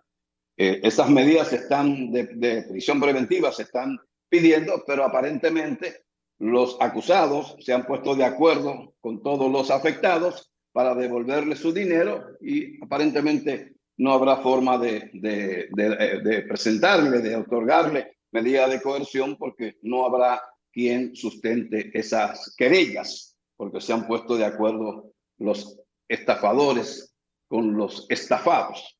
Esa es la, situación. Y para terminar, eh, bueno, quiero eh, reseñar que, que el presidente estuvo en Santiago el domingo supervisando algunas obras de las que se están edificando en Santiago, que hoy la gobernadora de la provincia está invitando a un grupo de comunicadores a hacer un recorrido por esas obras, que incluye la ampliación y retraso al mismo tiempo de la mal llamada autopista Duarte en el tramo de la Víctor Espaillat Mera, que es la avenida que que tiene que conduce al aeropuerto Cibao hasta la entrada monumental. Ese, ese trabajo iba a estar eh, ya terminado el, año pasado y no ha sido así, porque el gobierno decidió entonces ampliar hasta casi llegar, llegar al kilómetro 9 a seis carriles, aunque hay seis carriles en esta zona, digamos que desde el peaje que también va a ser ubicado más adelante de Pedro Brano. Pero eh, hay un retraso, eh, especialmente en la ampliación de la autopista Duarte. Pero eh, la gobernadora, me imagino que también va a presentar lo que hay de adelanto del monorriel y el teleférico. El teleférico va mucho más avanzado y se supone que a principios del año próximo será inaugurado el monorriel, aunque no está tan avanzado, pero se supone que también será eh, aperturado a principios del año próximo, porque son obras que se están haciendo con miras a la repostulación del presidente de la República, que nadie duda de que se va a repostular, incluso se está ya casi presentando un movimiento externo al PRM que va a trabajar en la repostulación del presidente de la República y para eso se, se están haciendo aprestos para conseguir fondos suficientes para un movimiento nacional, aunque hay algunos independientes, como el caso de Santiago, que hay un movimiento de apoyo a la repostulación del presidente de la República, el señor Luis Abinader Corona. De mi parte es todo. Don Jaime, los aprestos para, para la alcaldía, para la candidatura a la alcaldía que se activan, ¿cómo están en Santiago? ¿Y qué sabe usted de, Julio César Valentín? ¿En qué está Julio César Valentín? Él opinó. Julio César. Julio César Valentín, a quien yo entrevisté la semana pasada, eh, y ya yo lo había dicho aquí, eh, eh, parece, parecería el movimiento que está conformando, que ya tiene hasta locales en algunos puntos, digo, parecería que va de alguna manera a apoyar a el PRM o va a apoyar a la repostulación del presidente Abinader. Valentín descartó que él tuviera alguna aspiración a un cargo legislativo. Los demás aspirantes en Santiago, aunque por razones de ley no están, eh, no están haciendo eh, todavía ningún tipo de actividad, eh, hay dos eh, o tres que se conocen por el PLD. Por el PRM hay varios aspirantes, entre los que destacan Ulises Rodríguez y Andrés Cueto. Eh, por la Fuerza del Pueblo todavía no se menciona a nadie. La Fuerza del Pueblo, a través de sus dirigentes, dicen que, que no, que lo único seguro es la candidatura del doctor Leonel Fernández y que van a esperar un tiempo más para eh, permitir que sus miembros decidan si van a optar por la candidatura a la alcaldía. Por la senaduría, el PRM tiene dos o tres personas que aspiran eh, a ser escogidos como candidato a la senaduría por la provincia de Santiago. Uno de ellos es Federico Reynoso, que es encargado de medios locales desde la presidencia de la República dentro del plan de estrategia comunicacional que se ha desarrollado y que preside el señor Homero Figueroa. Eh, la gobernadora de Santiago también eh, se sabe que aspira a ser escogida como candidata a senadora por la provincia de Santiago. Los demás partidos no han presentado a nadie, nadie saca la cabeza, porque todo el mundo sabe que cualquier candidatura cuesta dinero y que ese dinero, a menos que no sea de forma irregular, no hay forma de que se recupere. Esa es la realidad. Bueno, pues muchas gracias, Jaime. Muchas gracias. Un placer, como siempre. Buen día para ustedes. Sí, muy buenos días. Muy buenos días, amigos oyentes. Nos quería hacer una pequeña acotación hacia el comentario que hizo nuestra eterna amiga Consuelo Despradel, alias Doña Chello, maestra, que la queremos muchísimo. Pero yo quiero decirte algo, Cheyo, y a, los y a todos los oyentes. Primeramente, el sector arrocero, cuando fue a la discusión del DR Casta, que fue, se, se sentó en enero, en febrero y en marzo del 2004, pero previamente el sector arrocero se reunió a través de sus asociaciones, a través de su federación, a través de la Asociación Dominicana de Factorías de Arroz, planteamos nuestra posición sobre el DR CAFTA. Quiero aclarar, eso de que, que fuimos con papelito, Consuelo, quien te dijo eso, no te dijo la verdad. El sector arrocero sí sabía lo que fuimos a discutir. Y el sector arrocero puso un condicionante de la negociación y es que los llamados subsidios que se le dan en Estados Unidos a través de una ley denominada Farm Bill, ya debían de ser eliminados. Porque no es lo mismo competir en una pista en tenis que descalzo. Segundo lugar, el sector arrocero en la República Dominicana, a diferencia de los Estados Unidos que usa el arroz para su política de exportaciones, en nuestro país se utiliza el arroz para comer, para llenar el estómago de los dominicanos. En tercer lugar, el, el sector arrocero, el arroz representa un fenómeno también de índole, además de económico, social y también político por las provincias que, que, tiene, o sea, que donde, donde se cultiva. Entonces yo quería aclarar eso porque he visto que mucha gente, y, lamento, eh, Consuelo, que tú te hayas referido a eso, con toda la sinceridad, porque si Manegonte es arrocero, es por sugerencia de tu antiguo esposo, nuestro inolvidable Carlos Dori Cabral. Precisamente, Manegonte.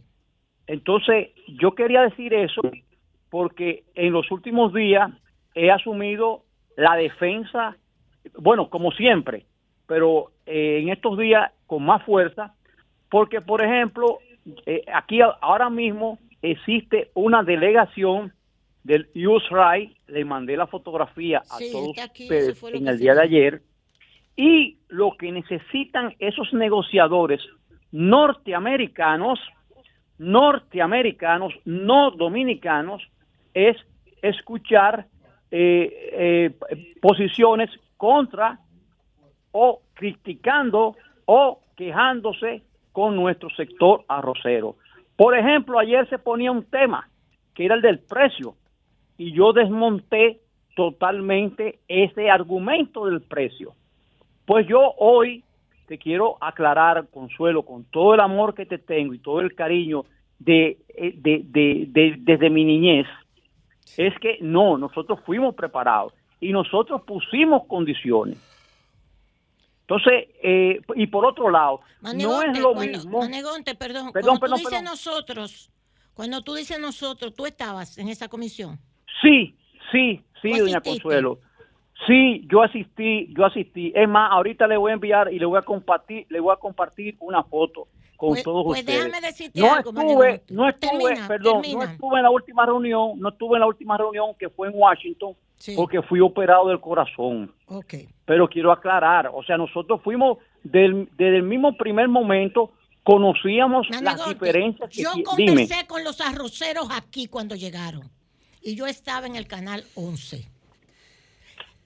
Y hablamos del Tratado de Libre Comercio, que yo decía que eran fórmulas que tenía Estados Unidos para imponernos a nosotros sus productos.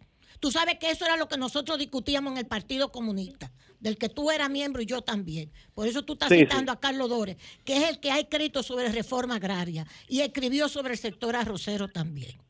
Tú lo has leído y yo lo he leído también, lo que Carlos Dore escribía sobre todos los sectores productivos del país. Que todavía solamente, y voy a meter nada más este, este incidental, un partido dirigido por Quique Antún y por Genao, echaron, jamás en la vida han defendido una de las obras más importantes que se ha hecho en este país, que es la reforma agraria de Balaguer que por eso nos metimos todos nosotros, nos decían balagueritas a lo del Partido Comunista Dominicano. Pero voy a dejar eso aparte. Y tú sabes muy bien que Carlos Dores fue el que más escribió sobre reforma agraria. Ahora, yo hablé con el sector arrocero cuando llegó aquí. Y ellos estaban conscientes de que habían firmado algo que no les convenía. Pero como era de larga data, lo permitieron. Y me lo dijo una persona que asistió, así como tú asististe, una persona me lo dijo. El único sector que fue preparado fue el de las medicinas, el de los medicamentos, de los laboratorios, que lo representó Leilita. Bien. Y el sector arrocero, me dijo esa persona, no fue preparado para las discusiones. Y yo conversé con ellos y se lo dije a ellos mismos. No, hombre, doña Consuelo, eso no es así. Lo mismo que tú estás diciendo. Todavía lo que está usando es mano de obra ilegal. Sí. Lo que está usando el sector arrocero es mano de obra ilegal y unos pocos que se han mecanizado, que me mandaron el video.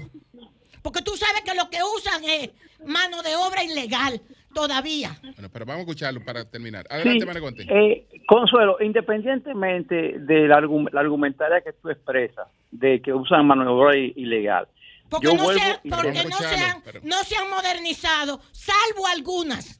Que Manito de Pradel me mandó el video. Pero, vamos a escucharlo para después hacer una pregunta. Adelante, Manegonte. No, no, mira, me vas a excusar. El sector arrocero, a través de los años, se ha ido modernizando a través de diferentes eh, métodos. Vía, por ejemplo, la mecanización, lo que tú, lo que tú estabas mismo planteando ahora mismo, Actualmente la, siembra por trasplante ha disminuido considerablemente a nivel nacional. Ya está predominando la siembra que tenemos, porque no está mecanizado adelante, Adelante, sí, adelante. Entonces, yo quería aclarar eso. punto. Dime, adelante. ¿cuál, es el reclamo fundamental? ¿Qué es lo que está planteando el sector en estos momentos?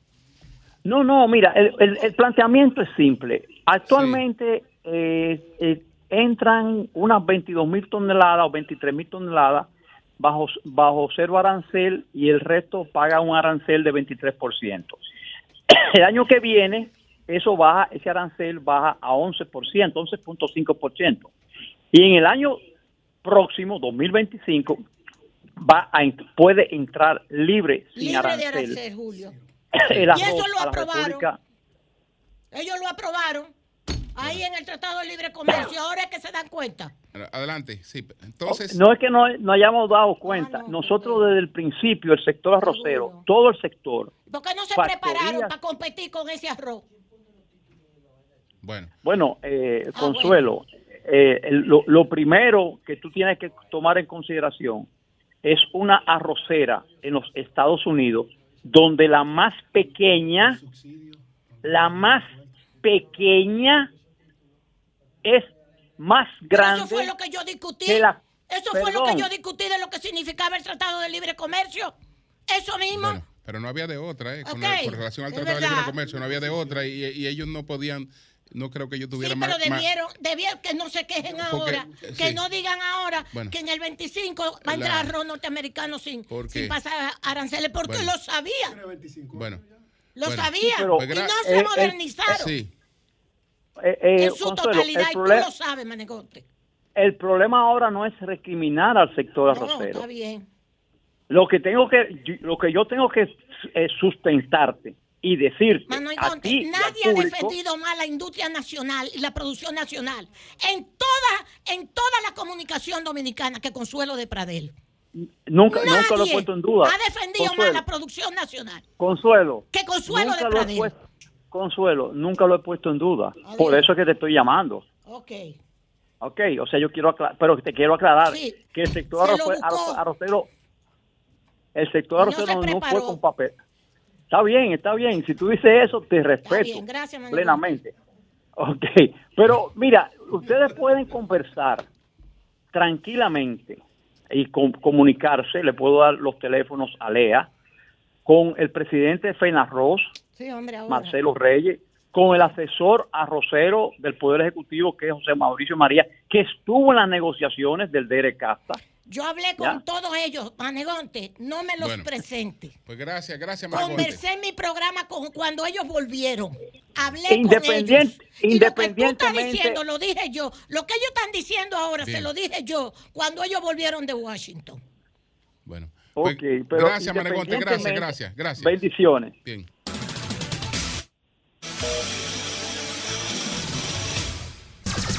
Son 106.5. Son las 8.58 minutos. Buenos días, José. Adelante. Bueno, gracias, Julio. Eh, los invito a todos a escuchar ese comentario de Julio más temprano. yo soy, ¿viste, Julio? Yo soy humilde. Gracias, gracias. gracias. Sobre el origen de Latinoamérica, sobre todo el nombre, ¿no? Que es un factor determinante para entender por qué la, Estados Unidos es tan fuerte y nosotros somos tan débiles por la dispersión. Y, yo he estudiado mucho esas razones de por qué América Latina nunca ha podido desarrollar un país. Yo pienso que pasa por esa, por ese, esa visión fragmentada, pequeña, que tienen los liderazgos latinoamericanos. Para mí la grandeza, entre otras razones, de Estados Unidos es por su vocación de mantenerse unidos. Estados Unidos se, puede, se pudo haber convertido en 40, 50 países. Porque es un Estado. Estados Unidos no es una república, es una federación. Que está unido permanentemente por un marco federal. Y eso se respeta independientemente de que pueda aparecer quien sea. En los intentos de California hay una marca que se llama California República, porque California es como Barcelona, que se quiere independizar, igual que Texas, que creo que una vez proclamó su independencia, pero esa vocación de unidad, ese liderazgo, eso es para mí una de las cosas más impresionantes. Es, hay un autor que precisamente es norteamericano, que se llama John Phelan, que es el tipo que, uno de los tipos que mejor estudió eso y precisamente publicó en la Universidad Nacional de México, en la UNAM, su tesis de El origen de la idea de América, Latinoamérica, como un proyecto impulsado por Napoleón III para frenar el sajonismo norteamericano. Y entonces Estados Unidos logró su unidad, pero América Latina no ha podido lograr eso. Y esa reunión de los países de Norteamérica, miren que ahí en Norteamérica están los únicos dos países que se han desarrollado de América Latina, Estados Unidos y Canadá. Después ningún país de América Latina se ha podido desarrollar. Ninguno. Los que más cerca han estado son Chile y, Uruguay. Pero no, todavía no tienen esos indicadores, esos estándares de desarrollo que puedan soportar cualquier, soportar cualquier periodo de crisis y mantener su valor institucional. Eh, yo pienso que además de esa visión fragmentada, pequeña, subdesarrollada, está el tema de la religión católica. Que la única diferencia que yo observo entre los países que han logrado el desarrollo es que no tienen ese vínculo con el catolicismo, sino con el protestantismo de Lutero, que son Canadá y Estados Unidos. Entonces, nosotros en esa reunión de México, eh, Canadá y Estados Unidos, miren lo que sale López Obrador. Dice no, que Estados Unidos tiene que ayudar a América Latina. ¿Ayudar de qué? América Latina lo que tiene que identificar su fortaleza y unirse. Unirse en un marco federal en términos económicos, en términos migratorios, en términos educativos, en términos judiciales, en términos, eh, en, términos eh, de, de de, espacio continental o subcontinental. Y a mí me gusta lo, de Estados Unidos de latino, a mí me gusta esa idea. Y, hay mucha gente que ha intentado esa unificación, eh, sobre todo en el siglo XIX, donde fue que se planteó esto eh, de Napoleón III. Cuando nosotros estábamos en la guerra de restauración, eh, Francia estaba motivando la unidad de América Latina, pero eso nunca se ha podido conseguir por, ese pensamiento subdesarrollado que tenemos los latinoamericanos, lamentablemente. Entonces, señores, miren, ahí lo único que puede hacer López Obrador para sacar provecho a eso, y esa cumbre se acaba hoy mismo, es plantear la legalización de las drogas, porque las drogas se están comiendo a México. México es un estado fallido por el narcotráfico que impacta, que impacta todos los... Un saludo a Andrés Van der a estar, aunque Andresito Van Horst, que coordina el tema de los fideicomisos públicos del gobierno, va a estar con nosotros más adelante. No se pierdan esta entrevista. Eh, Andrés Van Horst, hijo, es un, gran técnico, un gran gerente. Miren, señores, por otro lado, yo quiero señalar un par de cosas. Una persona que llamó ahorita y, dijo que era deportista y que, que por qué yo hablo mal de las grasas y las grasas son buenas para para el organismo, yo no hablo mal de las grasas, yo estoy hablando no mal, sino que estoy diciendo que el gobierno debe estimular los aceites eh, orgánicos, no los industriales. ¿Por qué? Porque los aceites orgánicos, como el aceite de oliva extra virgen, favorecen nuestra salud, pero los aceites refinados dañan nuestra salud. Y, cuando hablamos de los aceites, a lo que, lo que me quiero referir, o lo que dice la ciencia, es lo mismo que pasa con, con un huevo orgánico y un huevo industrial. Es que una gallina tiene que poner un huevo todos los días, una gallina industrial. ¿Y qué tiempo tienen para producir ese calcio, esa proteína, esa albúmina de la clara? ¿Qué tiempo tienen? 24 horas. O sea, no es lo mismo una gallina que pone un huevo tres veces al año. O sea, no es lo mismo, no es la misma, no es la misma calidad de esas grasas que están ahí, de esas proteínas, no es lo mismo. Entonces lo mismo pasa con el, con el tema de con el tema de los aceites, o lo mismo pasa con el cerdo. Es lo mismo que tú te comas un cerdo que duró un año comiendo residuos de alimentos, o que tú te comas un cerdo que lo alimentan en tres meses, o un pollo de 45 días. Es lo mismo. O sea, los aceites que son orgánicos, como el aceite de oliva extra virgen, son procesos de mecanización que extraen el 20% de la, de la fruta. Pero los aceites refinados buscan extraer el 100% para mejorar la ganancia de la empresa, no del consumidor. Entonces, por eso ustedes ven que esos aceites que son blancos, que son en botella transparente, tienen que meterle un paquete de antioxidantes eh, eh, de, de antioxidantes sintéticos para que no se oxiden.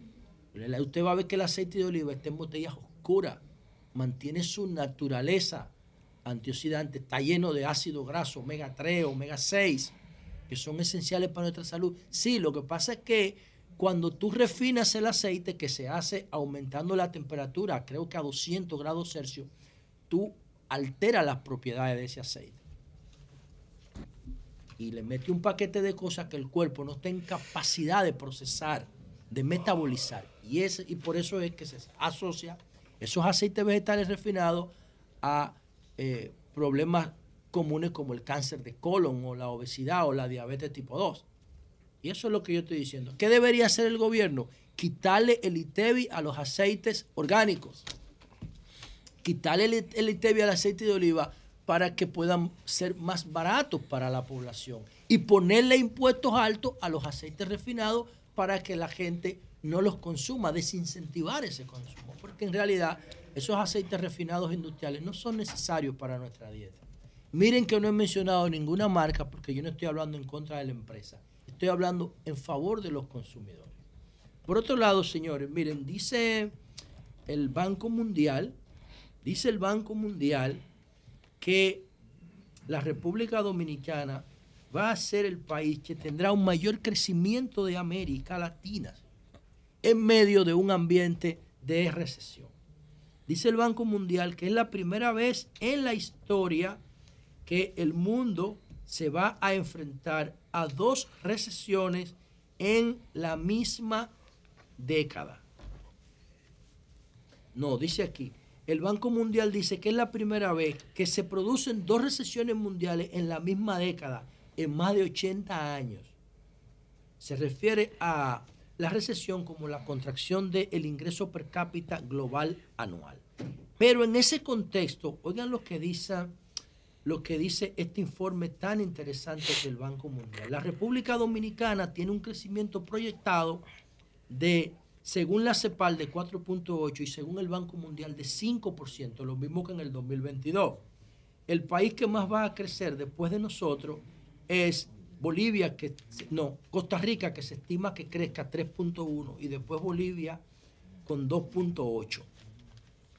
Guatemala también tiene una proyección estimada de 3.5 y Paraguay tiene un crecimiento estimado de 4.2, igual que Panamá que tiene 4.5. ¿Qué significa eso? Que nosotros vamos a crecer más que toda la región latinoamericana, igual que este año. Bueno, eso, eso es muy importante, primero, porque se va a mantener la calidad de adquisición de nuestro dinero y segundo, el gobierno tiene que sentirse muy bien con esta proyección porque hay dos variables que son determinantes para que un presidente se reelija. Y los presidentes que lo han hecho mínimamente bien aquí se reeligen sin problema, como el caso de, de Danilo, el caso de Lionel, que en sus primeros gobiernos lo hicieron bien y se religieron sin problema. Eh, Lionel se religió con un 53, la única vez que se religió, y, Danilo se religió como con un 62. Lo hicieron mínimamente, lo hicieron bien y el pueblo los, los, los, volvió, los volvió a escoger. En el caso de Luis, esos dos factores para mí son el tema económico y el tema de la, de la corrupción.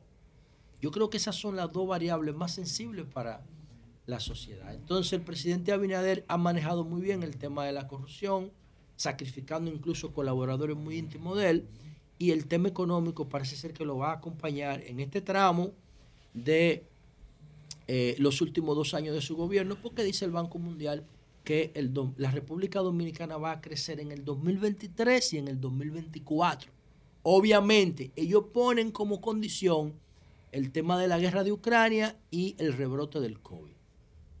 Si la guerra de Ucrania y el rebrote del COVID no alteran la economía global y no producen un choque externo, entonces la República Dominicana va a tener un buen crecimiento. Y si se mantiene el comportamiento económico como en el 2022, yo veo yo veo al gobierno con muchas posibilidades de volver a reelegirse porque repito con el tema de la con el tema de la corrupción el gobierno lo ha hecho muy bien pienso que ahí es que saca las mejores las notas donde yo entiendo que el gobierno tiene que hacer un énfasis de mayor eficiencia es en la asignación de recursos a la economía y velar por el mayor cuidado del gasto público. Y voy a decir por qué.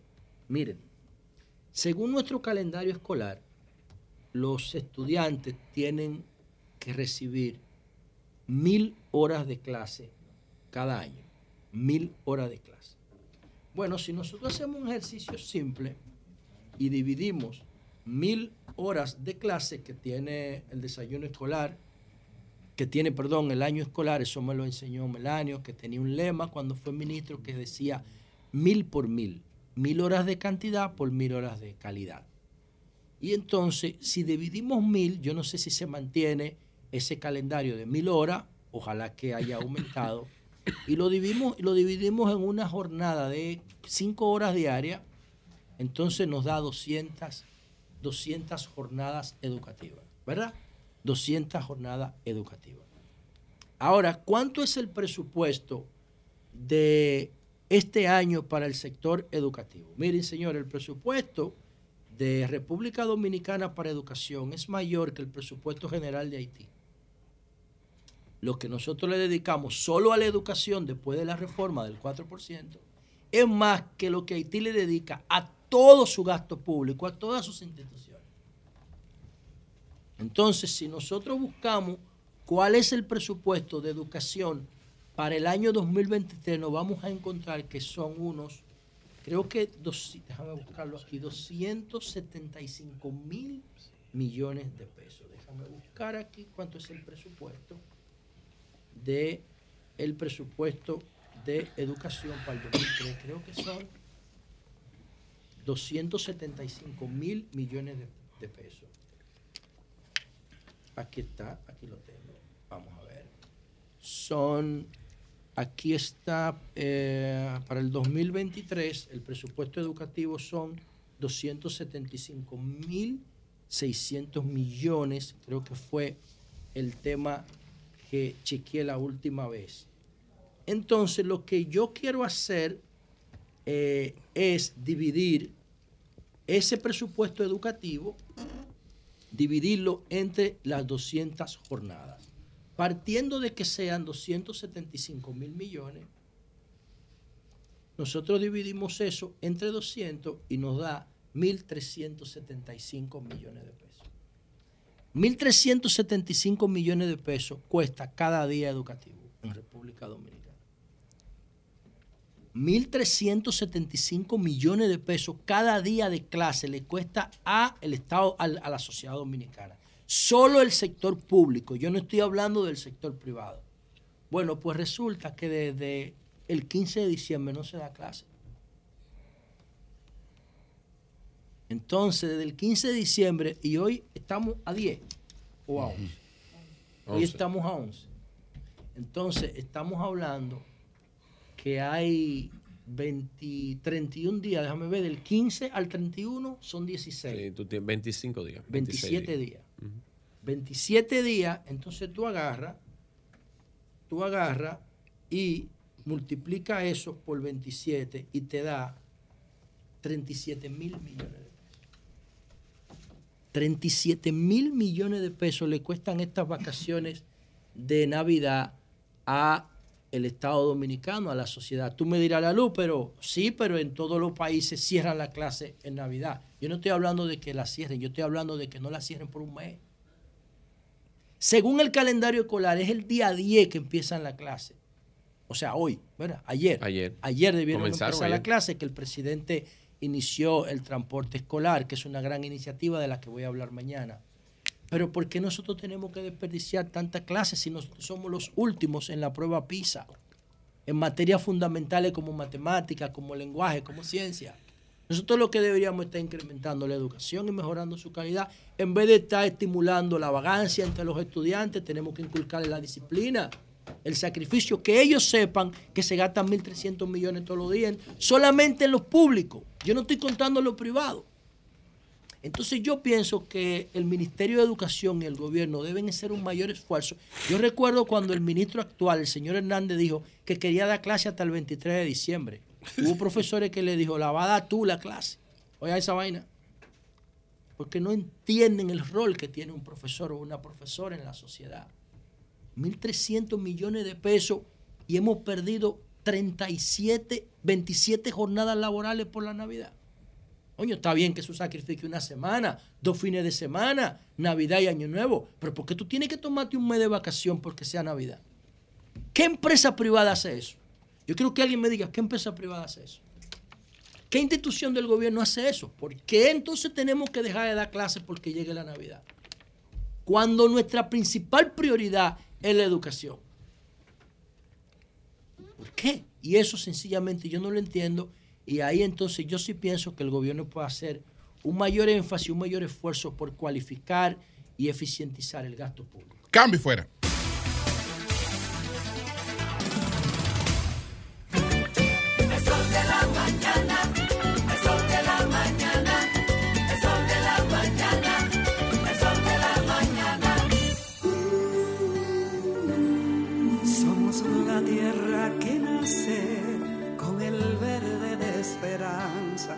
La semilla que en los campos fue sembrada con amor y que el sol la vio creciendo entre gente que la amaba.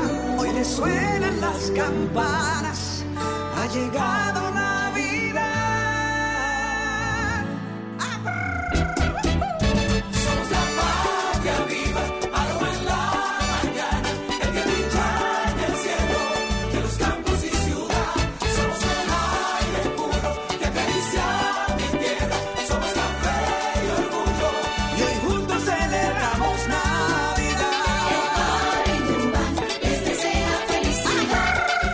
Navidad. Les desea su café Santo Domingo y toda la familia en Dubán. Sol de la mañana, con el equipo de comunicadores más influyentes de la radio y la televisión dominicana. En vivo desde Madrid, España, del 16 al 21 de enero en Fitur 2023, con el lema Viaje al centro del turismo donde la República Dominicana en esta ocasión hará una presentación especial de Miches como destino turístico. Sol de la Mañana, presente en los mejores eventos nacionales e internacionales. Sintoniza desde las 7 de la mañana por Sol 106.5, Telefuturo Canal 23 y todas las plataformas digitales. Sol en Fitur 2023. Aló, viejo, ya nos vamos. ¿Ya no tu Eh. Bueno. Te quedaste. Renueva tu Marbete 2022-2023 a partir del 18 de octubre 2022 desde nuestra página web de gii.gov.do o en cualquiera de las entidades financieras autorizadas. Compra tu Marbete y móntate en la ruta. Dirección General de Impuestos Internos, cercana y transparente. Sol 106.5, la más interactiva. Una emisora RCC Miria. Gota a gota, nacimos. Paso a paso, surcando el camino. Año tras año, creciendo, fuertes, incansables, indetenibles, superando metas y reafirmando nuestra pasión por servir, por transformar la vida de la gente. Cooperativa San José. Mano amiga de siempre.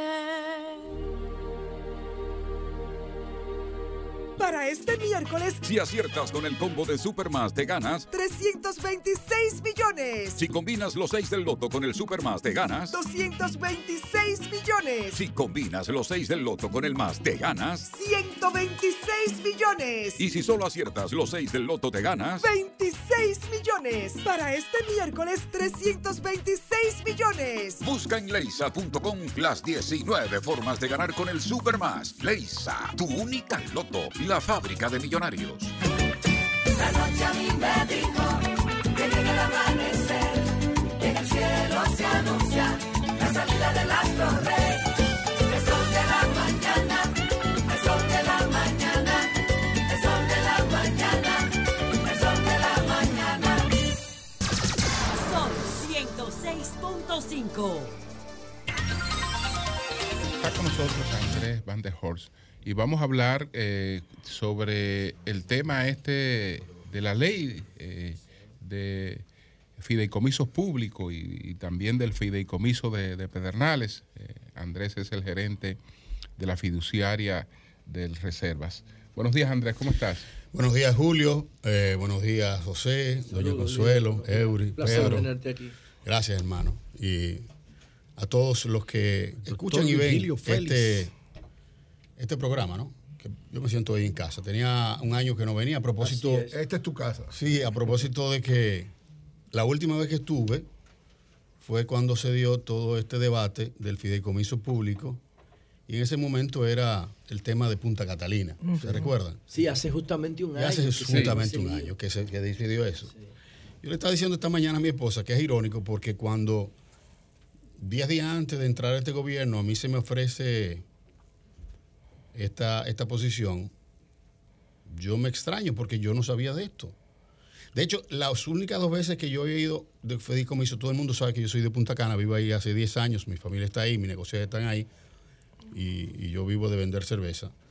Eh, yo solamente recordaba de fideicomiso dos cosas. Era cuando Gonzalo Castillo, el cual yo creo que ha sido uno de los mejores ministros de Obras Públicas que ha tenido el país, lanzó el fideicomiso público y eso fue en ese momento algo bastante innovador. Y luego recuerdo... Perdón, cuando tú dices que Gonzalo lo lanzó, ¿lo lanzó de manera administrativa? No, no, no, que lo, que lo que Se fue aprobó por que se aprobó por ley, él fue que hizo el lanzamiento. El lanzamiento. ¿Cuál Fue que lo específicamente, anunció. cuál fue RD ese? Vial, El el primer fideicomiso público de la República Dominicana. Muy exitoso y que sirve de ejemplo a nivel regional. Y la otra vez que yo había oído hablar de fideicomiso fue cuando todo el mundo sabe que yo fui gran colaborador y director de técnico del equipo de Reinaldo Pared, eh, lo cual me siento muy orgulloso de ello. Me pidió que le hiciera un informe técnico cuando salió el decreto 186-15 que creaba el fideicomiso de Pedernales. Solamente esas dos veces yo había oído hablar de, de fideicomiso y en ambas, en ambas ocasiones eh, el- me recuerdo que le dije a Reinaldo lo importante que son los fideicomisos, pero más nada, o sea, y, y una serie de especificaciones que lo vi en ese momento. Lo cual en ese momento, y vuelvo y repito, yo creo que fue una gran decisión de la administración anterior haber creado el fideicomiso de Pedernales porque entiendo y sigo entendiendo que es la mejor forma. Pero después no había oído hablar de eso. Me tocó a mí, pero que era irónico y le decía a mi esposa en ese momento eh, lo, que por lo menos iba a estar más tranquilo porque es un tema técnico que no tenía conflictos. Pero bueno, la, vida me, ha enseñado lo diferente porque ahora mismo el tema de más conflictos, sobre todo en el Congreso y a nivel de opinión pública, mm. a pesar de no ser un problema nacional, ¿eh? o sea, los primeros 30 problemas del país no, no está el fideicomiso, pero se ha convertido en el principal conflicto político del país. La Cámara de Diputados aprobó ya en primera lectura la ley de fideicomiso público y es muy probable que en segunda lectura eh, la, la apruebe. Hasta ahora el único alegato es la supuesta inconstitucionalidad porque se dice eh, que tiene que tener una mayoría orgánica, una mayoría especializada esa, esa ley. Mira, yo no, yo no soy abogado. Sin embargo, me llevo mucho de los abogados administrativistas reconocidos y que han trabajado en los últimos 20 años en el país, tanto de un partido como de otro. Y yo no he oído todavía ese alegato en los abogados administrativistas eh, que normalmente manejan esos temas, eh, como eh, Olivo. Rodríguez Huerta, como Eduardo Jorge, como el mismo em, Manuel, como Erickson, como Calderón, Aquiles Calderón, que son las personas que han trabajado esos temas. No he oído ese argumento. Yo sí te diría que por lo que yo vi ayer eh, en el Congreso y, estuve dándole seguimiento a través de la televisión a eso, es una guerra eminentemente política. ¿Y por qué lo digo? Porque antes de ayer en la noche, o sea, el, lunes en la noche, yo veo un tuit que me dio mucha alegría de nuestro querido amigo eh, Gustavo Sánchez, por muchos años vocero del PLD y miembro del comité político, el cual decía en su tuit, y ahí están, lo pueden buscar, que se alegraba de que se acogieran las, las sugerencias que ellos habían externado sobre la ley de fideicomiso público y que estaban dispuestos a votar. Eso lo dice Gustavo Sánchez. Y bueno, cuando veo eso, incluso le escribo a Alfredo Pacheco y me dice, Pacheco, sí, ellos van a votar, se hicieron las modificaciones que ellos pidieron, sobre todo una modificación que Eury hablaba mucho de ella y que entramos incluso en un debate con el mismo Carlos Pimentel, director general de compras y contrataciones, que era excluir la palabra que podía traer confusión del artículo 14, eh, ah, me, parecía que ahora se vuelve el 15, que es de excluir la palabra principios de la ley y, es, y ya no tiene el tema de principios de la ley. Eso fue un reclamo de ellos. Se le quita eso. Entonces, de un momento a otro eh, hubo un viraje, se mandó a decir que no. Y, y yo digo, bueno, entonces ya es un tema eminentemente, eminentemente político porque se está llegando a un consenso de eh, regular algo. Que le voy a decir algo, doña Consuelo, y lo, he dicho muchas veces. No hay ningún instrumento en la República Dominicana, ningún instrumento, eh, ni público ni privado, más regulado que el fideicomiso público. O sea, nosotros hemos hecho del fideicomiso, que normalmente es un instrumento muy flexible de confianza, tanto para uno como para otro, ahora el instrumento más supervisado, más controlado, eh, más legislado. Y eso es como querer llevar a esto a una cámara de, una camisa de fuerza, que es un instrumento que la evidencia lo que ha demostrado que ha sido un instrumento eficaz y sumamente transparente.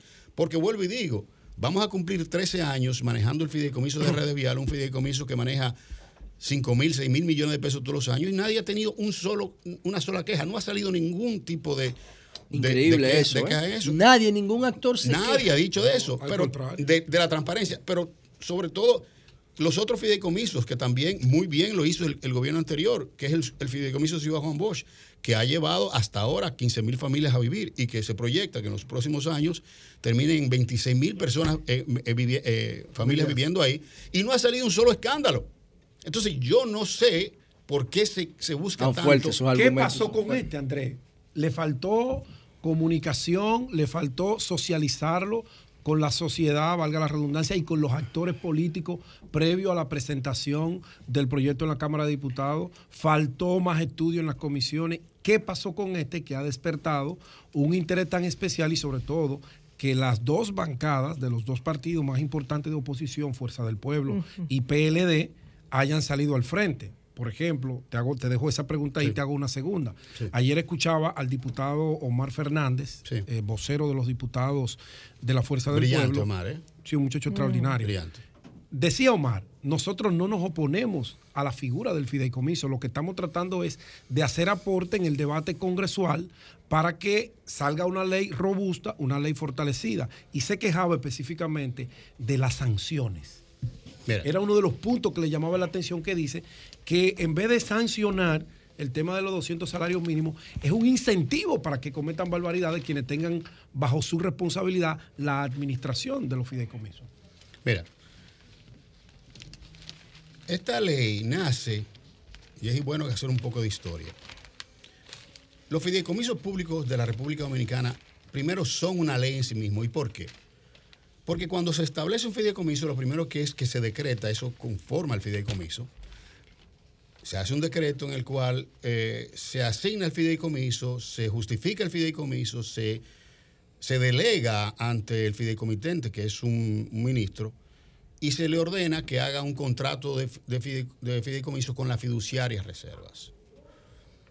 Eh, luego eso tiene por obligación que pasar por el Congreso. Por lo tanto, ratificando ese contrato, eso ya tiene carácter de ley. Correcto. Por lo tanto, las medidas de salvaguarda están ahí claramente establecidas. Lo que es la enajenación de bienes, si se van a, pasar, lo que es, el tema de los empréstitos está por ahí. Por lo tanto, ya tenemos una ley. O sea, RD Vial, primero es una ley. Luego, todo eso se acoge a una ley anterior, que es la ley 189-11, que establece las sanciones que tiene el, el mal manejo de los fideicomisos, tanto público como privado.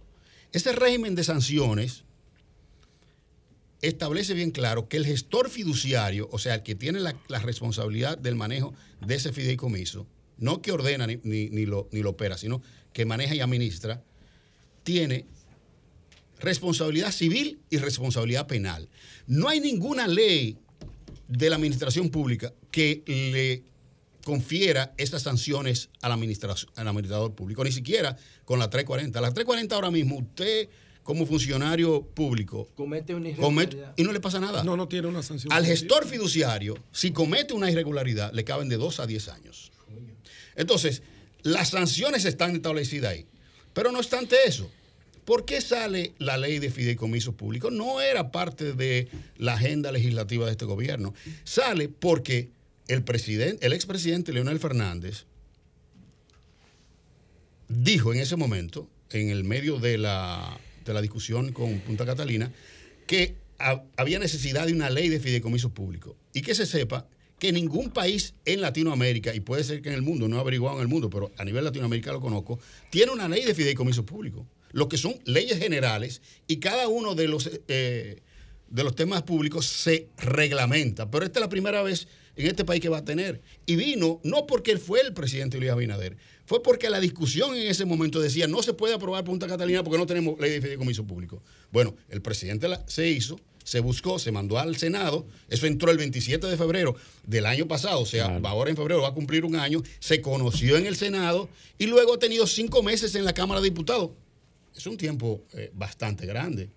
Ahí se recibieron todos. Pero me extraña de Omar, porque Omar decía unos de los, de los, eh, de los argumentos también que decía, no, es inconstitucional porque le confiere la exclusividad y el monopolio a la fiduciaria, Fiduciaria reserva. reserva. Ese punto. Ese fue su Eh, eh, punto más. Bueno, por eso se dijo ayer y, se- y ellos nos hablaron porque eso estaba listo para Se- para, se- cambió para- para- se cambió, amplió, la- sí, porque O sea, se puede pero fideicomisar con cualquiera de estas. pero, pero que es una incongruencia además. Claro. Porque si uno va a hacer un fideicomiso público y transfiere a la fiduciaria, a la administración, siendo privada, entonces ya no es público. Ya es público privado o no es público. Entonces, hay una serie de contradicción. Pero bueno, se puso eso y también se opusieron. Entonces, yo lo que entiendo es que aquí se quiere sobreregular un instrumento que ha demostrado ser en gobiernos anteriores un instrumento sumamente eficiente, eficaz y el cual le da una capacidad de desarrollo y crecimiento, sobre todo de financiamiento alternativo, a un Estado que todos los días tiene menos y lo- capacidad de... Y los de- partidos no, han no habrán llegado a la siguiente conclusión. Ustedes pueden pasar su ley. ¿Por qué yo agregarle un costo político a eso? Legítimo. ¿Por qué agregarle un si ustedes la pueden pasar? Yo no le estoy haciendo daño al país con Don Julio. eso porque yo no estoy, yo no estoy, porque le- yo le hago daño al país cuando yo impido que una legislación pase. te- ahora, ahora esta legislación yo no puedo impedir que pase, va a pasar. ¿Por qué razón tiene que Yo- pasar? te- Julio, usted es brillante. Usted le dio esa agregándole un co- connotación esta mañana. Usted es brillante. Agregándole un costo Oye, político. Yo estoy ¿Por totalmente, qué razón? totalmente de acuerdo. No lo entiendo. ¿Eh? Porque, no lo entiendo porque además no vote, pero no diga mentiras. Por ejemplo, yo oí connotados eh, políticos de, de la oposición, incluso del mismo PRM, decir que en Brasil, el pre- eso salió en las redes. Eso lo dijo Alburquerque. Alburquerque. Sí, pero Alburquerque. Era el PRM. Estamos de acuerdo, pero Sí, Alburquerque no. Ramón sabe, Alburquerque es un Sí, sabio. Pero ¿Eh? pero sabio, sí. Sí, Lo dijo, lo dijo. Sí, pero, que no, pero que no diga mentira. Porque ayer lo repitió. Andresito, si te cae esa fiera encima. te- No, yo no eso. pero es que Ay, yo trabajo no, con la no. verdad. Yo no, yo no soy polemista, la gente lo sabe. Eso es verdad. Ayer el diputado Luis Enrique lo repitió en el hemiciclo. Búsquelo ahí, lo dijo. Que Brasil, el Lula y Brasil. Enrique del PLD, ¿no? Del PLD. Correctamente, Sí. pero lo repitió. Él está hablando de oposición porque Ramón también es de la Sí. oposición. Repitió, dijo que en Brasil, y eso es mentira, en, fi- en- en Brasil ¿En no hay fideicomiso público. No lo hay. Se repite mucho la mentira que eh, López Obrador ha, ha cerrado 200 y pico. No, no ha cerrado un solo todavía. Él anunció en campaña que iba a cerrar iba y a no ha cerrado. Búsquenlo ahí. Eso, yo- nada más tienen que entrar en internet. Entonces, sobre esa base, Julio, lo que tú estás Creo diciendo, estoy totalmente de acuerdo. Yo no voy a dar instrumentos a la oposición, si la puede pasar, para aprobarlo. Eso es legítimo. Pero no salga a decir mentiras y a crear confusiones, sobre todo porque estamos partiendo de que en Pedernales se va a desarrollar el instrumento, de des- el instrumento más, grande que va a tener, Eh, a el propósito que ahí. ¿Qué pasa con el fideicomiso de Pedernales? Eh, ¿qué- ¿Cómo quedó el No, el fideicomiso de Pedernales ya pasó, recuérdate. Nosotros tenemos el fideicomiso de Pedernales. Lo que se estaba conociendo ayer era una adenda 3 a ese contrato donde especificaba, que no había antes, es- estaba especificado, cuáles son las áreas que se van a excluir del fideicomiso. ¿Cuáles son las áreas que se van a excluir del, del, del traspaso del fideicomiso que tienen connotación de área protegida? Y lo que se quería ayer era poner eso en un párrafo general diciendo que cualquier área protegida establecida anteriormente se excluía. ¿Qué querían los ambientalistas? Que se especificara claramente cuáles eran esas áreas eh, desde el punto de vista de la coordenada técnico y con eso se estuvo trabajando hasta muy tarde ayer. Se va a presentar hoy como una adenda al Congreso que se abre de nuevo los debates en el Pleno de la Cámara de Diputados a la una y se va a conocer eso. Por eso se paró. Sin embargo, la oposición dijo bien claro que no iba a votar por esa adenda porque ahí se especifica la, la manera clara de que eso entra al, al fideicomiso y de esa manera, con el fideicomiso público, ya entonces se puede entrar en un proceso de negociación con una inversión privada, porque vamos a estar claros ¿eh? Y, y ser, y ser responsables. Pedernales no se va a desarrollar de manera pública solamente. Hay que decirlo bien claro desde ahora. No, ahí tiene que haber una alianza Señores, de, los dos, de las dos partes. Señores, vamos. Pero es que eso está Puerto, muy virgen, Puerto Plata, lo que pasa es que po- pocos vemos la historia y la analizamos. Puerto Plata se desarrolla con una inversión del Estado. El primer hotel que se hace en Puerto Plata, que se convirtió en el polo turístico más importante de la República Dominicana en su momento, fue Yartar Village y lo hizo el presidente Joaquín Balaguer con un préstamo del Banco Mundial, que incluía campo de golf, que incluía aeropuertos. Ese desarrollo entero se hizo y luego se traspasó y se administró por el sector privado. Porque en ninguna parte del mundo el Estado sabe manejar hoteles. Fue una casualidad y una gran iniciativa del gobierno anterior recuperar esa tierra, pero no es, no es la naturaleza de un Estado. Maravilloso esa tierra. Sí, pero no es- la No es vida. la naturaleza de un Estado. Está bonito. No es la naturaleza de un Estado desarrollar un, un- un polo turístico. Lo que pasa es Él que, crea las condiciones para que que, se, la inversión que se recibió ese activo. llegue. Ese activo se decidió y lo han decidido que no, no se va a vender, pero tú tienes que buscar la- los hoteles que son privados para el desarrollo. Y se va a hacer una sociedad. Pero esa sociedad se va a hacer con un fideicomiso público que nunca va a ser privado. Lo que va a ser público-privado va a ser la sociedad de administración de esos hoteles para que la cadena Carisma, la cadena Hard Rock, la cadena Iberostar, la cadena Meliá pueden entrar ahí, tienen que tener la capacidad de controlar. Entonces, pero eso no solamente se hace aquí. ¿O ¿Cómo ustedes creen que se desarrolla el, el- el turismo en Cuba? Porque no que Son españoles los capitales, la y mayoría. la sociedad cubana. Sí, y, como ha, el Estado y ha cubano. sido bien. Pero ¿cómo se desarrolla Cancún? Con un fideicomiso público, donde el gobierno puso la primera inversión y luego el sector privado desarrolló. Y estamos hablando del destino de playa más grande del mundo y más exitoso del mundo. Pero hay que ser responsables de ahora y decir bien claro, miren señores, Pedernales solamente se desarrolla a través de una inversión y un manejo privado, aunque el sector privado, público en este, en este caso siempre tendrá mayoría. Y eso es lo que, lo que resguarda el fideicomiso. Eso es lo que está resguardando el fideicomiso. Lo que pasa es que esa era la intención en el 2015. Está explícita en un decreto. Esa era la intención. Y yo la aplaudo y la aplaudí. Por eso hice referencia a cuando hice ese informe a, a Reinaldo Pared, que decía, y está escrito, y lástima que él no pueda ser testigo, que decía claramente, va, hay que apoyar eso, porque uno de los pilares, y tú recuerdas que tenía Reinaldo, era el tema del desarrollo de la frontera, que fuimos, fuimos a la frontera. estuvimos juntos en el 2015. Y la frontera más eficiente es la frontera económica y esa zona del Enriquillo no tiene otra solución desde el punto de vista de desarrollo que no es sacarle provecho a esas playas. Así es. Entonces, cuando veamos el, ya dentro de un año turistas llegando ahí vía cruceros, que comiencen a moverse todas esas excursiones, que comiencen a moverse todos esos restaurantes, yo vengo de esa zona. Mi vida entera he estado en Punta Cana y sé que hay más de 25 mil personas de Pedernales viviendo en Punta Cana. Así es. Esa es la realidad. Es la realidad. La mayor parte, de, los- que hay la trabajo, mayor allá parte que de hay los, desarrollo. la mayor parte de los votos de Pedernales están en Están Punta, en Punta Cana. Cana, Claro, la Y gente esa conoce, gente la mayor parte de los José, votos hay que sí. traerlos. Digo, de será en la provincia de Altagracia. que Andrés. No, eh, en bueno, Punta Cana, sí, exactamente. Pero no en- te- En la zona de Punta Cana, donde la de es Punta Cana. bárbaro Pero Punta lo que Cana, quiero dejar dicho está que en esa la zona, Punta Cana turística. y y Higüey, hay 25 mil eh, Pedernales. pedernaleses que ya tienen una experiencia adquirida y un conocimiento del manejo hotelero que muy bien pudieran Claro, volver a su, están a en su- sus a su- espacios. Si hacen como Salomón, que no quiere volver para Pedernales. Entonces, en, ese, en ese contexto, no yo, quiero, yo quiero reiterar que, y vuelvo y te digo, y, y- y- y te felicito por ese análisis, perfectamente, usted, yo no voy a apoyarlo. Porque, perdóname que te interrumpa, cuando se pone a analizar, cuando se aprobó en el Congreso el fideicomiso de, de Ciudad Juan Bosch, de los votos, de los 12 votos disidentes, todos fueron del PRM. El PRM no votó a favor de Ciudad Juan Bosch. Esa es la realidad que están ahí. No, porque el PRM no creía en eso. N- Porque su función, como dice Julio, era no aprobar la cosa, porque tú lo tienes. Pero nunca habló mal de- del fideicomiso, búsquenlo. Nunca se, Se habló mal fideicomiso. Punta Catalina. Cuando el con R de Vial tampoco votó el PRM, pero tampoco dijo nada. Es legítimo no votar y ellos no pueden votar. Pero desacreditar algo que va a necesitar Claro. inversión, Hacerle una eh, campaña. inversión No, no, eh, sí, eh, pero- privada, eso no, eso no Hacerle una Por lo menos voy a salir en defensa de una parte de- del, del Partido Fuerza del Pueblo con el tema del descrédito.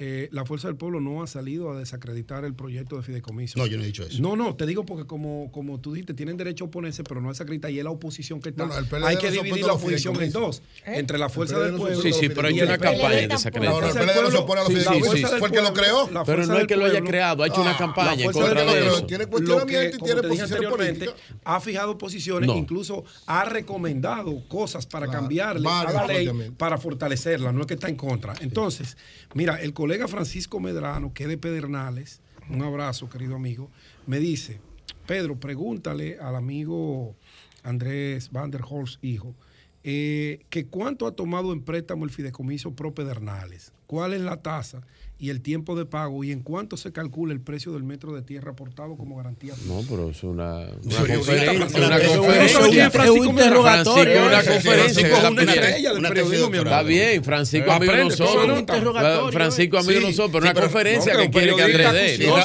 rápidamente, el fideicomiso eh, conferencia. Pedernales no ha tomado ningún préstamo todavía. No tiene préstamo tomado, todo ha sido inversión, inversión eh, Había préstamo, no. público. Y lo segundo es, si no hay préstamo, no hay tasa. Anda, Y- y- y- oye, Francisco. Y lo, y, Francisco, no hay no préstamo ni hay tasa. o sea, él no sabía. sea, él no sabía. Pero está preguntando. Él está preguntando. Porque quiere saber. Quiso preguntar para joder. Y lo, No, no, y no. lo Ah, tercero no. es que eh, lo que todavía no se ha llegado a una a un precio por metro porque ahora se están haciendo una serie de inversiones que cuando tenga terminen esas inversiones, entonces se va a hacer una evaluación. Ese va a ser la evaluación. está, Francisco, tu pregunta. sería lo más conveniente para el Estado porque ya, ya tendría el valor de la infraestructura, que, no es el mismo valor de ahora. Claramente. Así es. Bueno.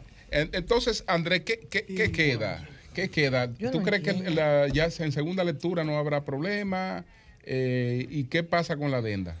La AMBA, ¿tú, crees que se, el proyecto ¿tú crees que se van en esta legislatura o el presidente tendrá que convocar una extraordinaria? Yo creo que el presidente, él no me lo ha dicho, pero eh, va, a hacer todo lo posible. Va a hacer todo lo posible, porque no solamente está eso, sino también está, la ley electoral. La ley electoral, que yo creo que va a atenderla. Pero sí, se va, se va a pasar, luego va a tener que volver al, Senado. Sí, porque hubo cambios. O sea, se asumieron algunos cambios. Claro que se hubo. Incluso cambios importantes. Mira, yo recuerdo en la, reunión que tuvimos en el Palacio. Eh, y de ahí sacamos cosas importantes y nos convencimos de algunas cosas, cosas que dijiste tú, Eury, y, cosas que dijo Julio también sobre el tema del regulador que se, que se ajustaron aquí. Y yo creo que, que, fue buena la discusión, pero vuelvo y repito, es el único instrumento en la República Dominicana que tiene tres leyes.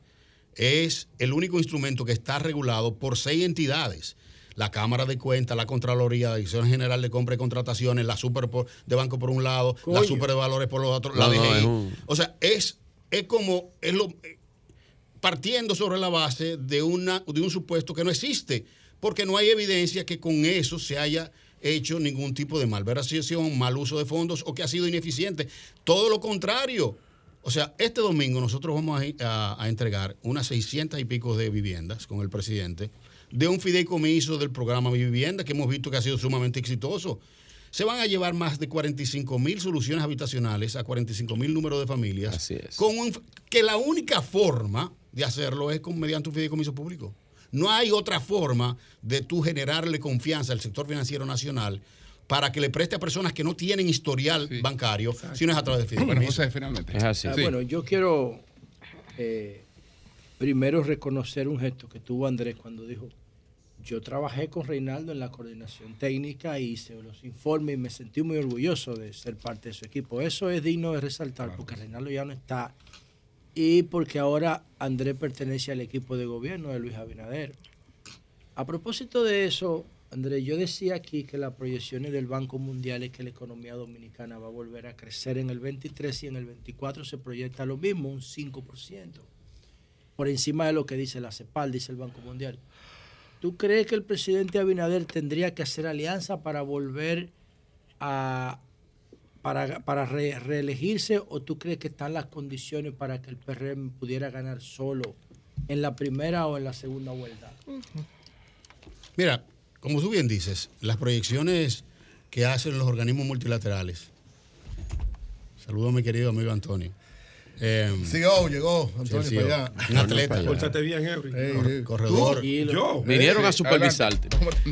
Eh, como tú bien dices, las proyecciones de los dos organismos internacionales, que por cierto siempre se van por debajo, siempre están por debajo porque son conservadoras, eh, hablan de que el país de Latinoamérica que más va a crecer va a ser la República Dominicana, luego Panamá. Yo creo que nosotros vamos a crecer por encima de ahí, por unas razones desde el punto de vista eh, regional y es que mientras más convulsa se convierta toda la región, la República Dominicana atrae capitales. Entonces, cuando usted ve que China está decreciendo, eh, Estados Unidos entra en un proceso inflacionario como nunca lo ha habido. Recesión probablemente. Eh, pues que entra en recesión. Ellos van a tratar de mover capitales, sobre todo en busca de mano de obra y de capital logístico, hacia la República Dominicana y se prevé que va a seguir creciendo. Las exportaciones de bienes eh, y el turismo también va a seguir creciendo. Por lo tanto, eso le da la capacidad a la República Dominicana de seguir creciendo siempre que mantenga la inflación que lo ha podido mantener. Eso en términos económicos, evidentemente, fortalece la figura de Luis Abinader. Porque una de las cosas que se alegaba con Luis Abinader o que había temor era su manejo económico y ha dado cátedras tanto a nivel monetario como a nivel fiscal con dos grandes funcionarios que han mantenido una estabilidad macroeconómica, que ha puesto al país a crecer y, eso es uno de los principales eh, valores que ha tenido los procesos de reelectivos. Cuando usted se pone a ver los procesos reelectivos del PLD, que ha sido el, que más ha reelegido, ha tenido como fortaleza el tema económico. Por lo tanto, eso eh, evidencia que hay capacidad de ganar en primera vuelta. Estoy haciendo lo más objetivo posible. Eh, Lo otro es que ha podido mantener mediante ese proceso de, de extensiones, ese proceso de subsidios. Ayer se aprobaron 100 millones de dólares para todo el tema de subsidios cruzados, para ser manejado por las diferentes entidades como Superate, etcétera, y eso mantenido para la paz. Entonces, si usted se pone a ver, yo creo que lo único que podría faltar para un discurso que sostenga, que sostenga una, una reelección en primera vuelta, en primera vuelta, es terminar un proceso de inversión pública agresiva que le permita decir, tengan ustedes confianza que aquí en el norte, como en el sur, como en el este, nosotros vamos a terminar Mostrar más resultados en términos de obra de infraestructura. Hay una cultura electoral más que, terminar iniciar un proceso de construcción. Esos temas, como el que tú decías anteriormente, que nadie puede eh, nadie puede criticarle la forma transparente y, ética del, del presidente del presidente Luis Abinader, con esos cuatro pilares, serían cuatro patas de la mesa, se dan todas las condiciones para una reelección y una elección en la primera vuelta. Los temas de alianza o no alianza, yo creo que eh, son tácticos, más bien, no son parte de la estrategia, es un tema táctico, electoral, que hay que verla cómo, cómo, cómo se determina, pero mucho va a tener que ver con los procesos de alianzas anteriores en febrero para yo luego llevar el tema de mayo. André, antes de irte, Francisco Medrano quiere eh, expresar una inquietud y, es bueno que tú estés aquí entonces para que le escuchemos. Buenos días, Francisco, adelante. Hola, muy buenos días, Julio. Saludos a todo el equipo y, por supuesto, al invitado especial. Eh, le hemos dado seguimiento. Gracias, Francisco. Un abrazo. Eh, sí, escuché la respuesta, Andrés, y ciertamente la interrogante surge a raíz de que eh, conforme a los procesos de licitación que se han estado desarrollando al amparo del fideicomiso Verdales, al mes de diciembre nosotros habíamos contabilizado unos 17 procesos de licitación con un monto que superan los 17.600 millones de pesos y en los certificados de existencia de fondos que, que sustentan esos procesos de licitación se dice que el costo para la, contratación de esos, eh, de esos servicios, bienes y obras provienen del patrimonio fideicomitido en el fideicomiso Propedernales. La pregunta es la siguiente, eh, Andrés. Si el fideicomiso en el contrato constitutivo solamente se le aportaron unos 3 mil millones de pesos de parte de la Dirección General de Alianzas Público-Privadas y los demás fondos provienen de eh, el aporte que se deben hacer por los financiamientos, de dónde provienen esos recursos que dice el propio el pliego de condiciones y el mismo pliego que provienen del fideicomiso eh, del patrimonio fideicomitido. O sea, ¿por qué estamos licitando por más de 17 mil millones de pesos y usted dice que no han tomado la fuente. Sí, ya. Sí. Perfecto, mira. Ya. Bueno, pues gracias, gracias, Francisco. claro. no, la, hizo bien. Bueno, no, pero está bien.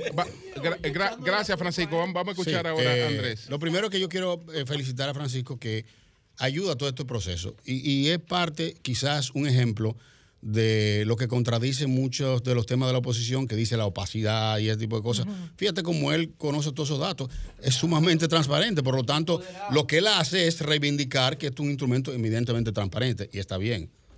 Fíjate, se, entró en un proceso de contratación de obras para, primero, todo el tema de los estudios que hay que hacer y eso se está pagando, las obras que tienen que ver con la infraestructura tanto vial, con la infraestructura desde el punto de vista de de la parte del agua, todo lo que tiene que ver con la infraestructura para, para determinar si se van a comenzar los procesos de licitación de los primeros dos hoteles. ¿Cómo eso se financia? Primero con aportes del, con del Estado. Muchos de esos aportes, sobre todo en temas de carretera, se están haciendo a través del Ministerio de Obras Públicas. Por ejemplo, la carretera Barahona Enriquillo y Enriquillo Pedernales se está haciendo con dinero de obra pública. Todo lo que tiene que ver con la carretera adentro y eso hay que contabilizarlo, por lo que decía Julio. Para después el valor. Para después el, valor, que puede tener. ¿Qué resulta? Que uno, uno contabiliza todo ese proceso en lo que comienza a generar las inversiones. Esas inversiones vendrán por una rentabilidad que implica un riesgo. Y esa rentabilidad que implica un riesgo no es un préstamo. Por lo tanto, no te puedo decir un tema de tasa porque no ha habido préstamo, sino que eso se va a recibir mediante a un proceso que se está haciendo ahora de comenzar a recibir las inversiones, que muchas de esas inversiones son inversión pública que se va a trabajar incluso con temas del dinero de los trabajadores a través de los fondos de, de- de pensiones y las, y las, y las Andrés, y- los fondos de inversión, que vuelvo y repito, son inversiones, por lo tanto no tiene préstamos. Van a tener implícito un riesgo y van a tener implícito un beneficio. Además voy a decir algo, perdón, Sí. que, perdone una sola cosa que voy a, a decir. Y lo voy a decir por tu papá. Aunque sea diferente, aunque sea diferente, pero en la esencia, era lo que hacía Balaguer. Sí. Metía el gobierno adelante Así es. y después le caía atrás por eso- privado. Por, por eso dije lo del tema de Puerto Plata. Eso es lo que hacía Claro, Balaguer. eso, eso- eso Claro, es exactamente claro. el mismo esquema. Claro, Pedro- salieron mejor Pedro, final, final, final. Mira, Eh. Andrés, sácame de una duda. Sí. El fideicomiso de RD Vial Ya no tiene aproximadamente unos 50 mil millones de pesos en deuda. Sí. ¿Por qué ese dinero no figura como parte de la deuda pública? No, lo que no figura como parte de la deuda soberana, o sea, no se saca del, del presupuesto nacional. Si se pone como deuda soberana y deuda pública, hay Es que consignar. No exactamente, porque el fideicomiso del Estado. Sí. Pero se paga con los ingresos que genera RD Vial, no con el presupuesto nacional. Por lo tanto, el que coge, el que presta en base a eso, lo, pa- lo- se lo coge al fideicomiso. Sigue siendo una deuda, pero no es una deuda que hay que ponerla como soberana, porque incluso desde el se paga a sí misma. Claro, un incluso el nivel de, de rating, la clasificación de riesgo de red vial es mucho mejor que la deuda de la deuda soberana. Nosotros estamos clasificados con AA+. AAA más tiene el fideicomiso de, de, de RD Vial. Y como ustedes saben, nosotros hemos logrado una gran hazaña siendo bebé en el, fi- en el, en el, en la- en el bonos Bueno. soberanos. Este Andrés. muchacho es un buen candidato a senador en el distrito. No, no, no, no, no. no. Sí. Yo soy de, soy de- yo, yo vivo en Monte Cana. Pero él nació aquí en la capital. Ay, no, no, no. no. Yo estoy muy Él fe- o Khalil Michel. Yo estoy muy feliz. Y no, y no le, voy a hablar de la y no, le voy a hablar no le voy a hablar de la canita porque el año pasado le hablamos ha mandado la y canita dijo, de la porra y- esa. y dijo que la iba a comprar él dijo tendré que comprarla Es para que- para que yo yo yo yo- yo tengo- De que tendré- que que Yo comprarla tengo, porque yo tengo un socio. disponible. Yo tengo un socio. Tendré que comprarla. No, yo, eh, yo tengo un socio que, que no es, que, que es muy, muy administrador. Entonces ese socio. después, después me llama la atención. Mira, eso no es para estar poliando. Eso es que se gane dinero. Yo estoy en un dilema porque ahora dos grandes amigos Son cerveceros. son cerveceros. Podemos convivir. Pero, pero ya Bueno, esta está consolidada. Bueno, cambio fuera.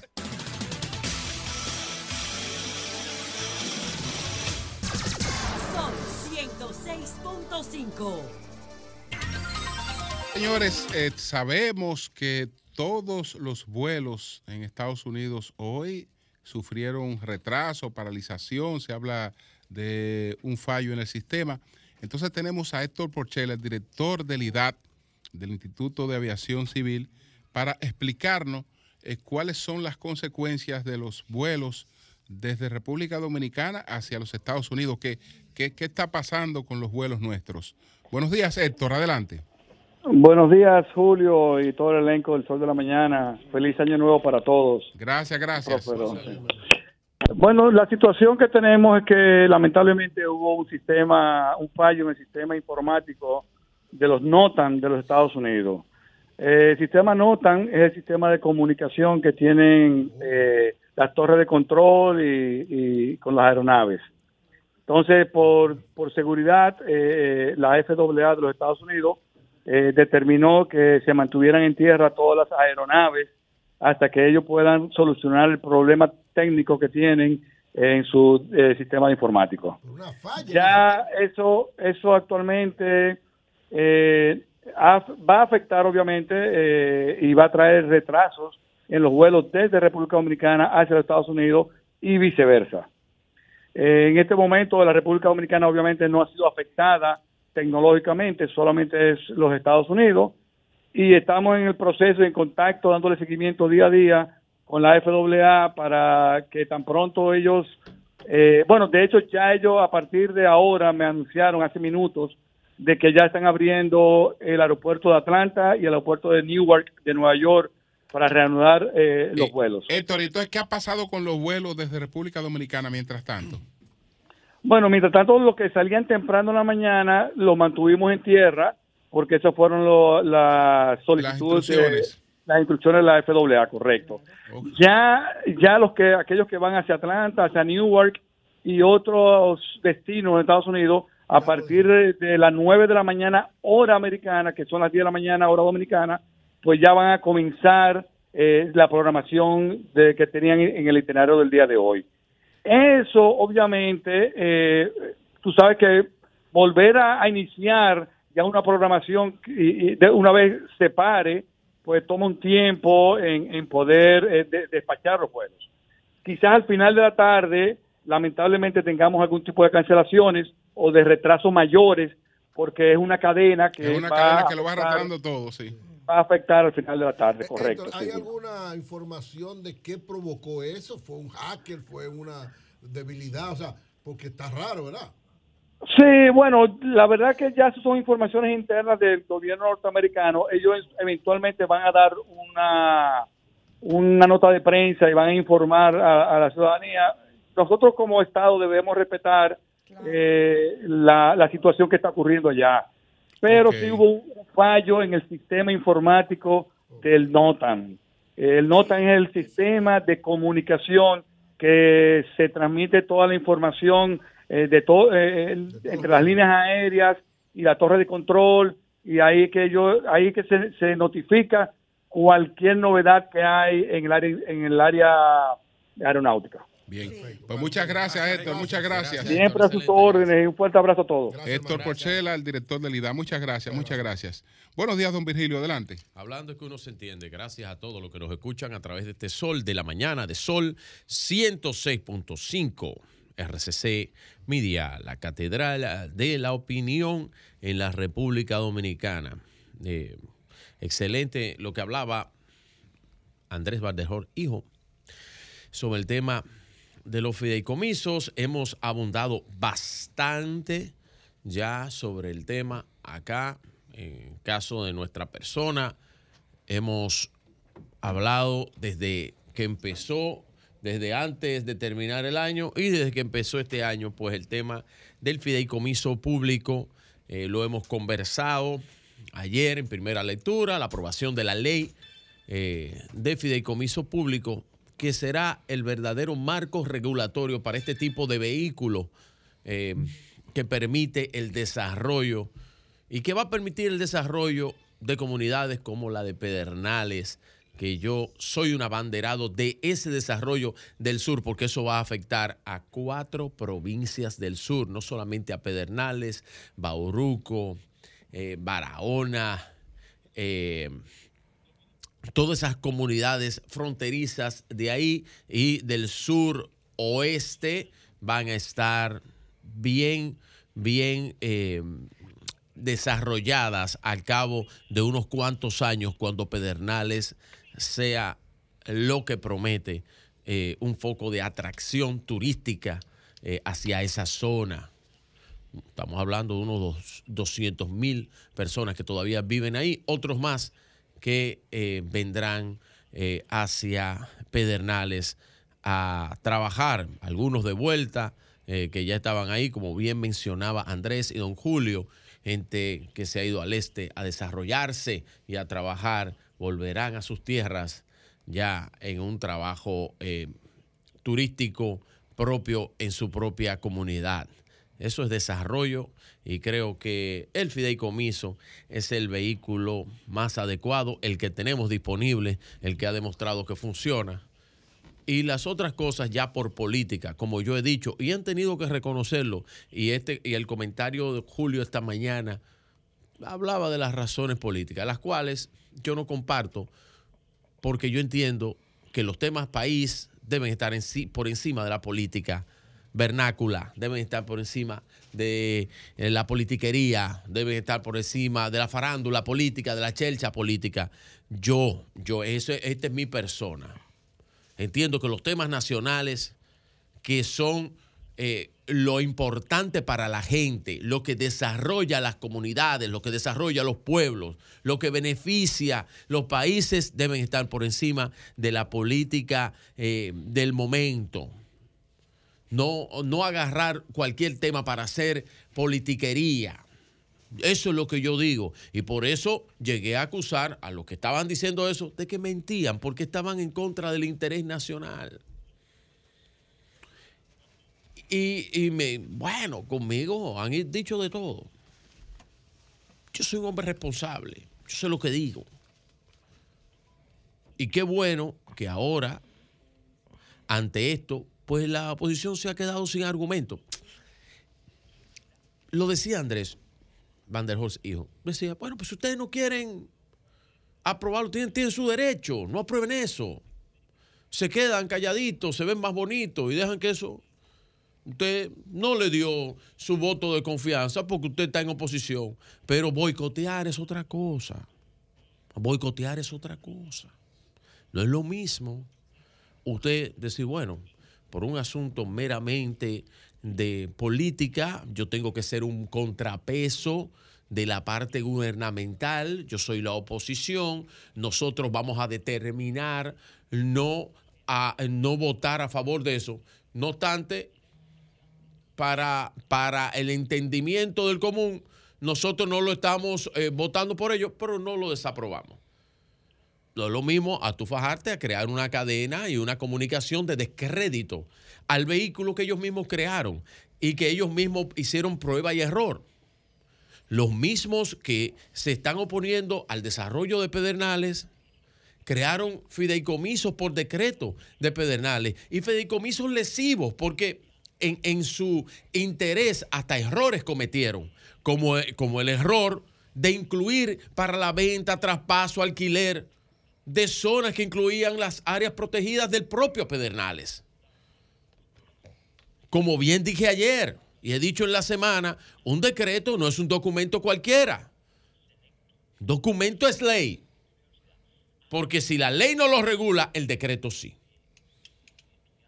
Y es una orden presidencial. Y un decreto lo quita otro decreto. Reglamenta. Los decretos reglamentan cuando no hay leyes. Solo establece la constitución. Y ese mismo decreto de desarrollo turístico de Pedernales, Danilo Medina, permitía y abría las puertas hasta la venta de esos propios terrenos. Que eso no es lo que está pasando ahora con el eh, fideicomiso de Pro Pedernales, el cual va a traer, como yo digo, el desarrollo del sur va a empezar por Pedernales. El olvidado sur, el olvidado sur de la República Dominicana, que desde, desde antes, desde antes de nosotros podernos llamar república, nadie ha mirado para allá. ¿Será verdad? Muchos tanto han tenido la intención eh, eh, y tienen, tienen una potencialidad increíble. Increíble. Como Las Vegas, Nevada. Oh, hermano. Miren, miren, ahí hay cosas que. Ahí hay cosas con desarrollo. Que usted, eh, nosotros lo vamos a estar viendo, a lo mejor, si Dios nos lo permite, viejito. Y vamos a estar diciendo, mira eso, cómo nosotros apoyamos eso. Y mira eso que está ahí. Mira cómo está ese desarrollo ahí. Y la gente de ahí, cómo la gente lo va a disfrutar. Nosotros mismos fuimos a Pedernales. Cogimos más trabajo que el carajo para llegar en auto. En auto para allá. Ocho horas. Imagínense lo que tiene que hacer un individuo que vive en Pedernales para venir para acá. No te digo que Salomón no quiere Eh, volver. Pero va a volver. No, porque no quiere. tú vas a ver, tú vas a ver cómo van a volver. Miren, yo tengo mi lucha, my kind, como Adolfo Hitler escribía en su Julio, libro. Julio, cuidado, está prohibido por ley. ¿No hablar de, de Hitler? Sí, Sí, ah, bueno. promover Yo tengo mi lucha. Como Senencaba tiene la suya. De Serén voy a hablar ahorita. Como Senencaba tiene la suya. Yo creo que el único programa de opinión que ha tratado la importancia del tema de la salud en la República Dominicana es Sol de la Mañana. Y en el caso de nosotros que hemos dicho permanentemente que eso hay que observarlo. Ayer se destaparon con lo que ellos habían, con lo que el señor Cava, que no entra en razones, Mi tema con el señor Senen Cava no es personal. Es sobre las acciones que él está haciendo y la intrans- intransigencia que tiene para poder llegar a un acuerdo. Está puesto a todo porque sí, porque no y por si acaso. Cuando le buscan la solución a lo que ya planteó, ya entonces inventa otra vaina para boicotear el asunto. Y así no puede ser. Ayer prometió lo que cumplió. Siete días de, contra la primera de ARS humano. En la más grande de todas. ¿Sabe cuánto afecta eso? Más de 1.3 millones de dominicanos afiliados a ARS humano. En el caso mío, yo estoy afiliado. Yo también. Yo también. Señores, pero a eso se le suman las otras ARS que ya están. Ya estamos hablando de 2 punto- más de 2.3 millones de afectados. Y es que el, el colegio médico y la clase médica no va a entender lo que está pasando. Dañar el sistema, dañar el sistema de salud, dañar el sistema de eh, la seguridad eh, eh, de, las ARS. las, sistema de seguridad el social. sistema de seguridad social no es lo que va a reparar las condiciones de los médicos de la República Dominicana. Muy por el contrario, le va a afectar mucho. Le va a afectar mucho y le va a costar mucho. Pónganle el ojo a Zenén. Zenén, bájale, bájale 10. Bien, bueno, señores, el Santiago Riverón, el alcalde municipal de Dajabón, está con nosotros, Santiago, Santiago Riverón. Vamos a conversar con, con el alcalde de Dajabón. Buenos días, Santiago, ¿cómo estás? Buenos días, Julio. Buenos días a cada uno de ustedes. Doña Consuelo, Buenos días. Usted, carajo, que ha echado esos pleitos allá. ¿te recuerda el viaje que usted hizo de Jabón una vez? Sí, señor. Una Sí, tala que hicieron por allá. Sí, señor. Nada, estamos aquí porque queremos ahora hacer un, un reclamo. Adelante, vámonos con ese reclamo Y seguido. vamos a aprovechar, ¿verdad? Eh, Usted me permite, Santiago, con usted mandarle un saludo a la líder de Dajabón, mi amiga Sonia Mateo.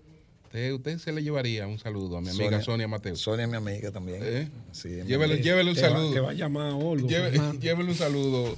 El- la líder se llama Sonia Sí, Mateo. la líder de- de- de- la líder se llama Sonia Mateo. Sonia tiene un peso Sí, muy sí, sí, fuerte sí, en Son- Incluso unió dos reinos. Sí, sí, sí. Bueno.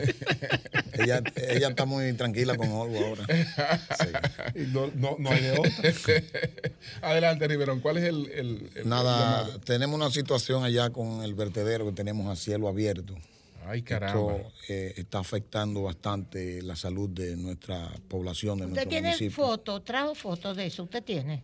Yo tengo fotos, pero... eh, Si no la tiene aquí, no la envía después. Pero No envía, mire, por mire, favor. entonces, Sí. ¿dónde que está ubicado este vertedero a cielo abierto? El vertedero está en la comunidad de Los Miches. Nosotros realmente encontramos ese problema, pero iniciamos eh, eh, unas conversaciones con un fideicomiso. Fideicomiso, sí. Fideicomiso, sí, público. Ya eh, incluso firmamos unos acuerdos, pero vemos que está muy lento el asunto.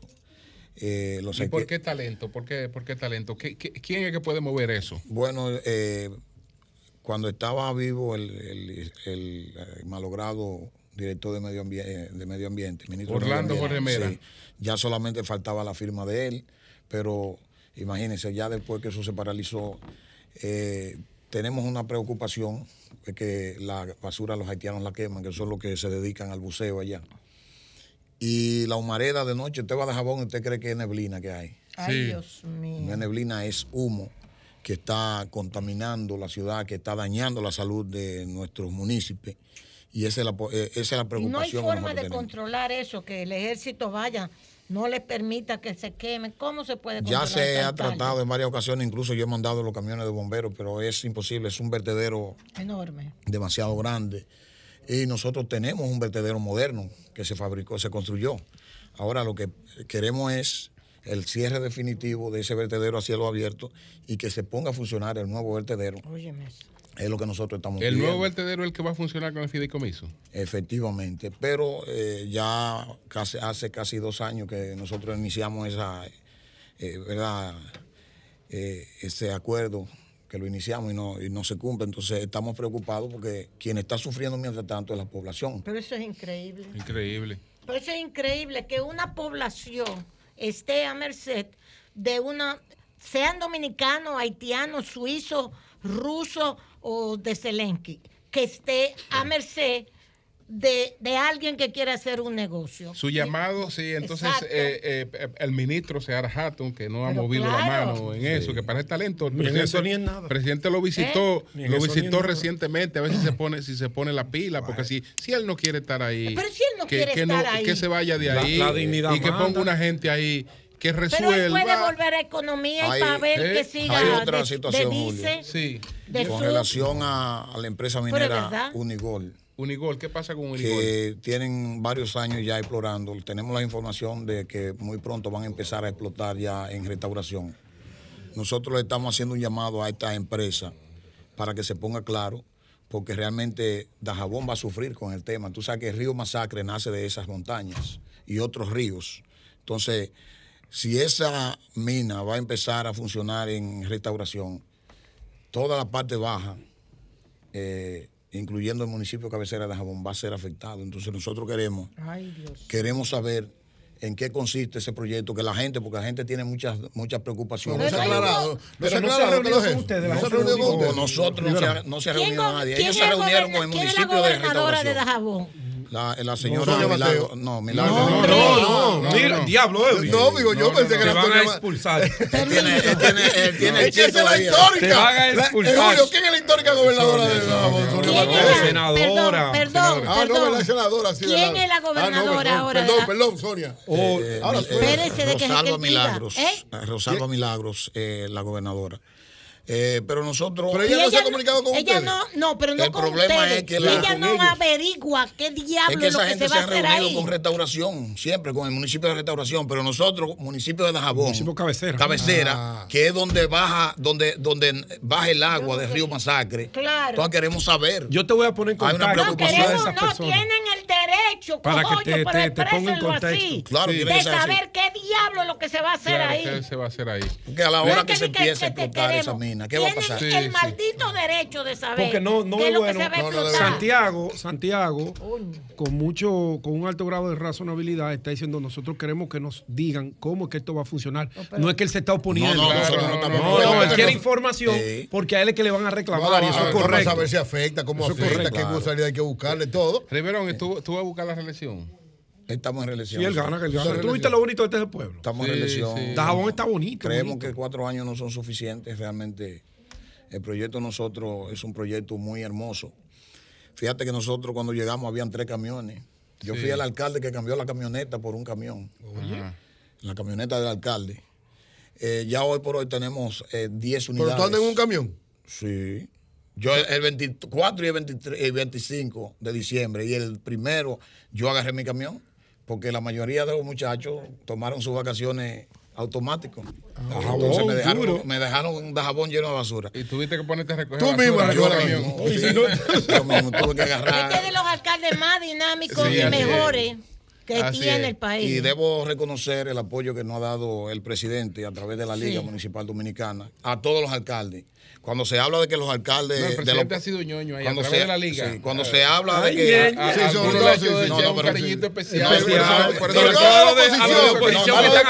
no, no, eso no. A la oposición ambivalente. Al principio yo estaba celoso porque veía que, se, le, estaba tratando, porque hay una, parte errónica, se estaba tratando a la oposición igual que a nosotros. Entonces nosotros decíamos... Es que ya tú estabas seguro. No, no, a mí me estaban tratando igual. Lo que pasa es que yo decía que por qué le daban aquello si ellos no hicieron nada para que nosotros llegáramos. Una parte errónea mía. Ahora, ¿qué es lo que pasa con este gobierno? que dicen, ah, que lo que se están yendo los síndicos. No, no, no. Lo que pasa es que le están dando un trato que nunca se le había dado. No se está yendo, que se lo está llevando. No, no, es que se le está dando un trato, le están comprando, lo están comprando mejor con el trato que le están dando. Eh, con el trato, le están dando un trato. mejor por algo. No, no, no. Lo, que eh, eh, pasa es que este es un presidente municipalista, que fue el sueño de Juan Pablo Duarte Sí. Ahí está. Santiago. No, este presidente hay que reelegir. Muy bien, Rivero, muy bien. Bien. Y después del problema que él con Codevi, los haitianos, todo ha quedado tranquilo después de eso los haitianos están tranquilos porque es que ellos, que está tranquilo? ellos, entienden, ellos entienden ah, que no hay otra forma de que están vendiendo los huevos allá. No los huevos me, dicen según la información ya se reunieron con ya se gobierno va a sí, porque sí. dentro de ocho días. Sí, dentro de ocho días. Pero ya se paralizó, se paralizó la, la venta de los huevos se paralizó. Sí estuvo paralizada también la harina. La harina. También, porque no solamente los huevos, la gente está- se ha enfocado en los huevos, sí. pero está el tema del arroz, está el tema de la harina,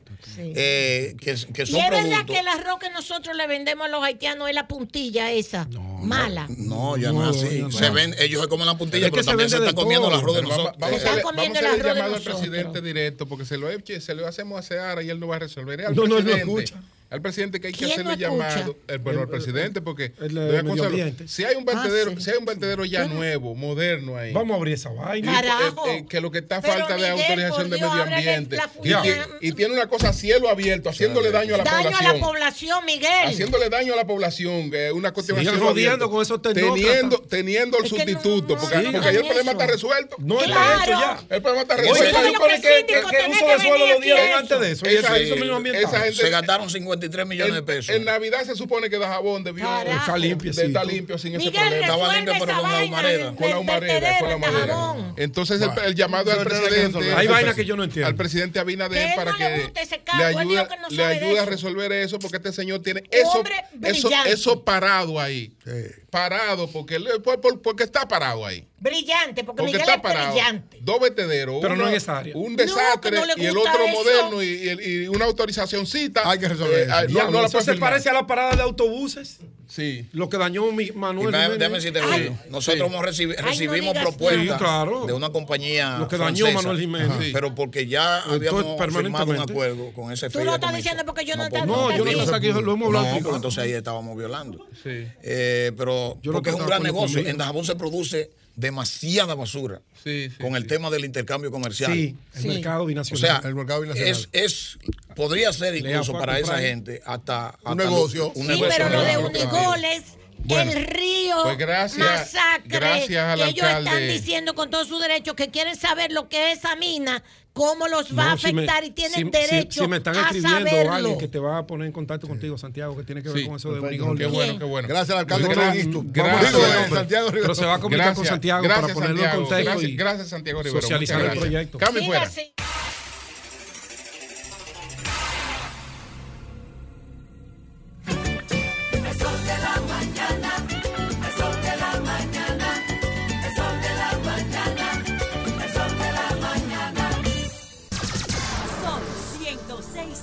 106.5.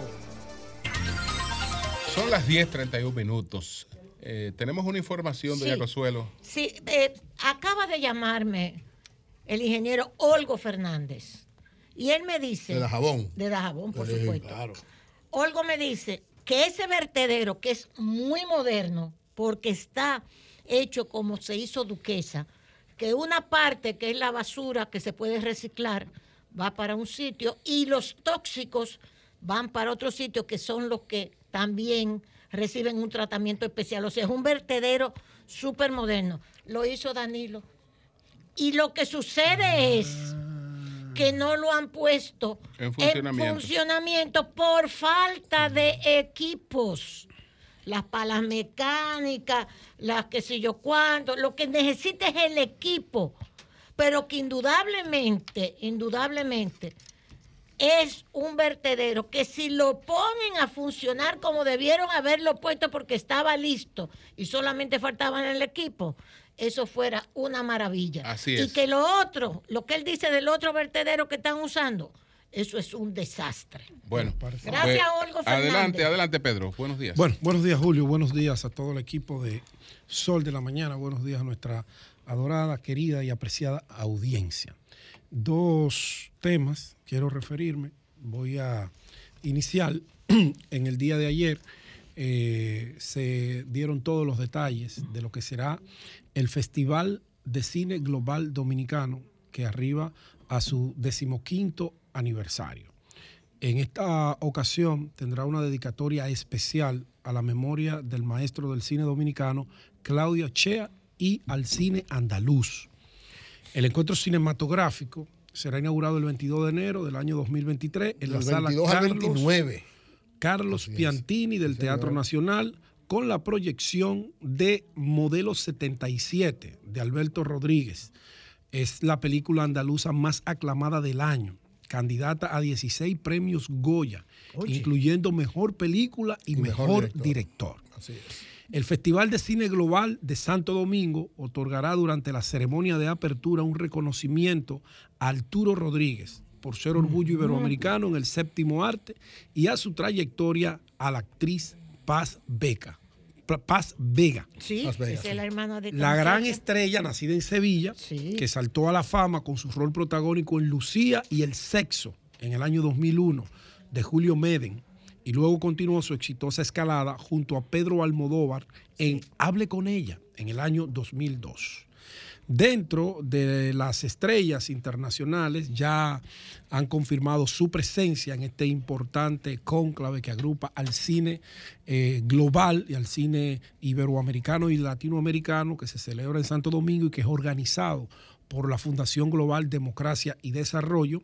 Ya han confirmado su presencia los jóvenes actores Cameron Douglas, eh, Ella, ella, Ella Blue, eh, Ella Blue Blue Travolta. Travolta y Edouard Philipponat, me imagino que es francés, ¿verdad, Sí, Eury? sí, sí, francés. Que tendrán la presentación especial de su nueva película El Corredor, de Runner, una, un impactante tráiler dirigido por Michelle Danner, el cual, con el cual el festival busca acercarse a nuevas audiencias.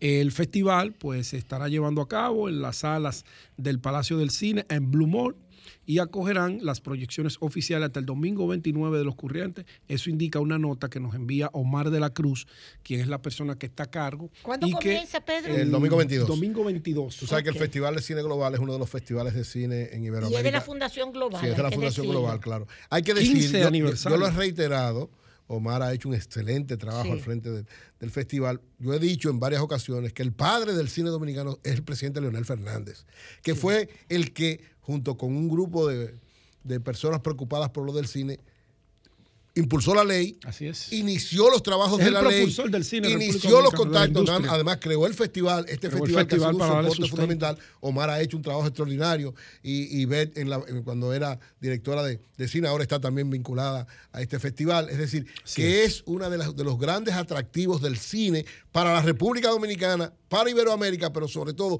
para esta industria tan importante por la vinculación que estamos teniendo con todo lo que se produce cine en el mundo. Así que felicitamos a Omar de la Cruz, Así felicitamos es. a la Fundación Global, Hay al presidente. Fernández, porque de verdad eh, debemos todos estar orgullosos Oiga, qué por el Festival de Cine interesante. Eury. Para la clausura del evento se exhibirá el documental que es distribuido por Disney Ah, sí. de Dominican Dream Dominican de Jonathan Huck, un nostálgico retrato sobre la emigración y la búsqueda del sueño americano que cuenta la historia de Felipe López. Me imagino que Luis Felipe López. Felipe López, sí, el Destacado profesional del baloncesto, considerado como el Michael Jordan dominicano. Esta proyección es una cortesía que ESPN tiene para eh, el Festival de Cine Global Hablando de cine, Dominicano. José bueno, ganó la Pinocho. Pinocho, Ganó que Globo de Oro. Pinocho es- Sí, Globo de que. José la recomendó. Sí, sí. casi comienzo, Una joya.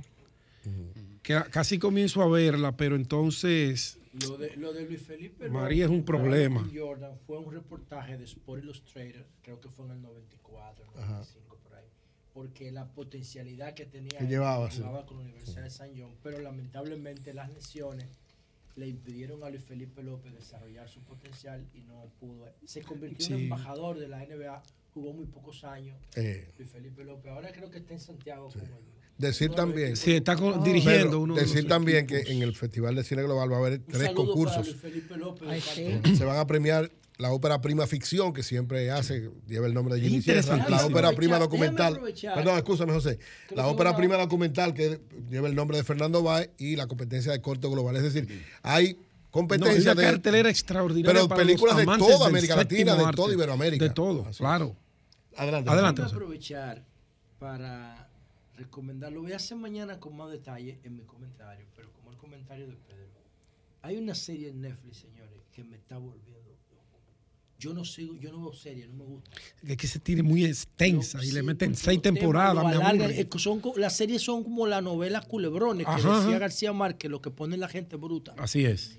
Diablo, pero hay Y una capítulos serie van y capítulos vienen y no Se llama Machos Alfa. Tienen que ver esa. Ah, Machos Alfa. Todos los que, los que van a España y todo eso. Es una serie española. Pero qué obra tan inteligente, tan apropiada. pa- es una crisis a la sociedad actual. Que al empoderamiento de la mujer, a la ideología de género. Pero es una locura, se llaman machos alfa, son, son relatos de cuatro parejas en paralelo. Pero traten de ver eso porque me lo Machos van a... alfa, vamos y déjenme en los comentarios si les gusta, porque le estoy haciendo una recomendación que vale oro. Bien. Se llaman machos alfa. Si no le gusta, como quiera, déjenle los comentarios. quieran, Pues ¿no? mire. Sí, pero el cine global. bueno, el Colegio Médico Dominicano, pero antes de entrar al Colegio Médico, debo, Julio esta mañana dio las últimas pinceladas al tema este de la exportación de huevos a, a cualquier parte del mundo, como ellos mismos lo denominaron, pero todo el mundo sabe que cualquier parte del mundo en distribución de huevo y pollo es Haití. Es Haití. Ayer se produjo una reunión que desde mi punto de vista esa reunión debió haberse producido antes Es de tomar la medida y lo, y lo traté de explicar cuando traje el tema aquí en primicia al sol de la mañana. Si esa reunión se hubiese dado, se ponen de acuerdo, quizás no hubiese existido la necesidad de eh, implantar una medida que el mismo gobierno sabe que fue completamente desafortunada. Entonces uno se sienta a pensar, pero ¿en qué es que piensan cuando ponen eh, al presidente a, a tomar decisiones tan drásticas como esta? Sobre todo cuando el principal país afectado es uno de los países donde más hambre hay en el mundo. Creo que es el octavo país donde la hambruna los ha atacado de manera despiadada. Entonces, un país con esos índices de desnutrición, con esos índices de desestabilización, usted que es su vecino no lo puede golpear de esa manera, porque usted se va a generar un problema innecesario. Hay informes muy detallados de la FAO con relación al tema del hambre y Haití ocupa uno de esos primeros lugares. Usted dirá, bueno, nosotros tenemos que salvaguardar la seguridad alimentaria. Ustedes saben que ese cuento no se lo va a creer nadie, porque mira qué rápido cuando salió a relucir el tema aquí en Sol de la Mañana, que hubo que, que se movilizó todo el gobierno, todo el sector agropecuario, que estaba como durmiendo, que le dieron un palo acechado, como yo lo denominé, cuando traje la primicia, una estocada mortal en el corazón, porque, ah, eso no representa nada, pero le iba a representar, en esos 15 días, le va a representar unos 600 millones que van a dejar de vender. ¿Y a quién afecta? Al gobierno. No afecta directamente a los productores, afecta directamente a los consumidores, porque eso va a generar en Haití ese desabastecimiento una, una inflación. No hay producto, obligatoriamente, ante la falta de oferta, aumenta el precio. Ah, ese no es problema de nosotros, porque eso es Haití. Es verdad. Pero nosotros tenemos un socio comercial que tenemos que cuidar, pero también tenemos una relación sociopolítica que tenemos que cuidar mucho más. Sobre todo con los embates que nosotros tenemos permanentemente de la comunidad internacional que nos endilga todo lo que le pasa a Haití, nos lo endilgan a nosotros. Y somos el país que más ayuda a Haití. Eso está demostrado, no hay que hablar de eso, no hay que perder un tiempo hablando de eso. Pero bueno, qué bueno, valga la Que redundancia. debieron haber hecho esa reunión antes, era Antes, y se todo. hubiesen ahorrado Y se todo lo este ruido. al ministro. Se reunieron con No. los productores. Sí, sí, Eso sí. fue mentira, yo se lo dije mentira. a ustedes, que era mentira. Era mentira. que Por eso cuando un funcionario del gobierno me dice algo, yo lo pongo en duda. Sí, hombre. Yo lo escucho, pero salgo a investigar por mi cuenta, porque son especialistas mintiendo. Caramba. Son especialistas distorsionando la realidad y diciendo que hicieron donde no hicieron nada. Y cuando yo le digo no lo hicieron, porque Pero se lo Jonathan, preguntamos, Pedro. Jonathan ayer Se reunieron con los trajo notas de Sí. prensa y esa la hiciste tú. Claro que las hice yo. ¿Y qué es lo que tú estás viendo que estoy haciendo? Notas de prensa. ¿Para qué? Para informar, para socializar lo que se acordaba en una mesa de trabajo con los productores nacionales. claro. No era que el ministro Ángel Esteves tomaba una decisión con su equipo estratégico secreta. No, se llamaban a consulta a los sectores y se le ponía el problema que había sido fruto de un levantamiento, de una información detallada, donde ya había una decisión para tomar eh, que afectaría de una manera u otra al sector. ¿Y qué se hacía en esa mesa? Se buscaban consensos para que las medidas no afectaran ni a la producción nacional, pero mucho menos a los consumidores, ni a los productores tampoco. Porque tú tienes que cuidar el sistema, tú tienes que cuidar el medio de producción. Porque si no hay medio de producción, los consumidores no van a recibir productos, ni agropecuarios ni de ninguna índole. Adelante, doña. Pedro, tú nos has enviado aquí Sí. Desarrollo turístico, Pero ahí nos vamos a meter en otra reserva. cosa. Esta es otra cosa, Julio. Sí. Déjeme terminar esta no. Sí, Entonces, Sí. ¿Cómo no? eso debió hacerse con Claro. anterioridad, con planificación, que es una de las cosas que más se le critica a este gobierno. Se sueñan con agua y hacen el jugo, pero no tienen la agua en la mano. Se sueñan con agua, se levantan, hacen el jugo, se lo toman y se lo quieren hacer vender a uno, pero la agua no existe.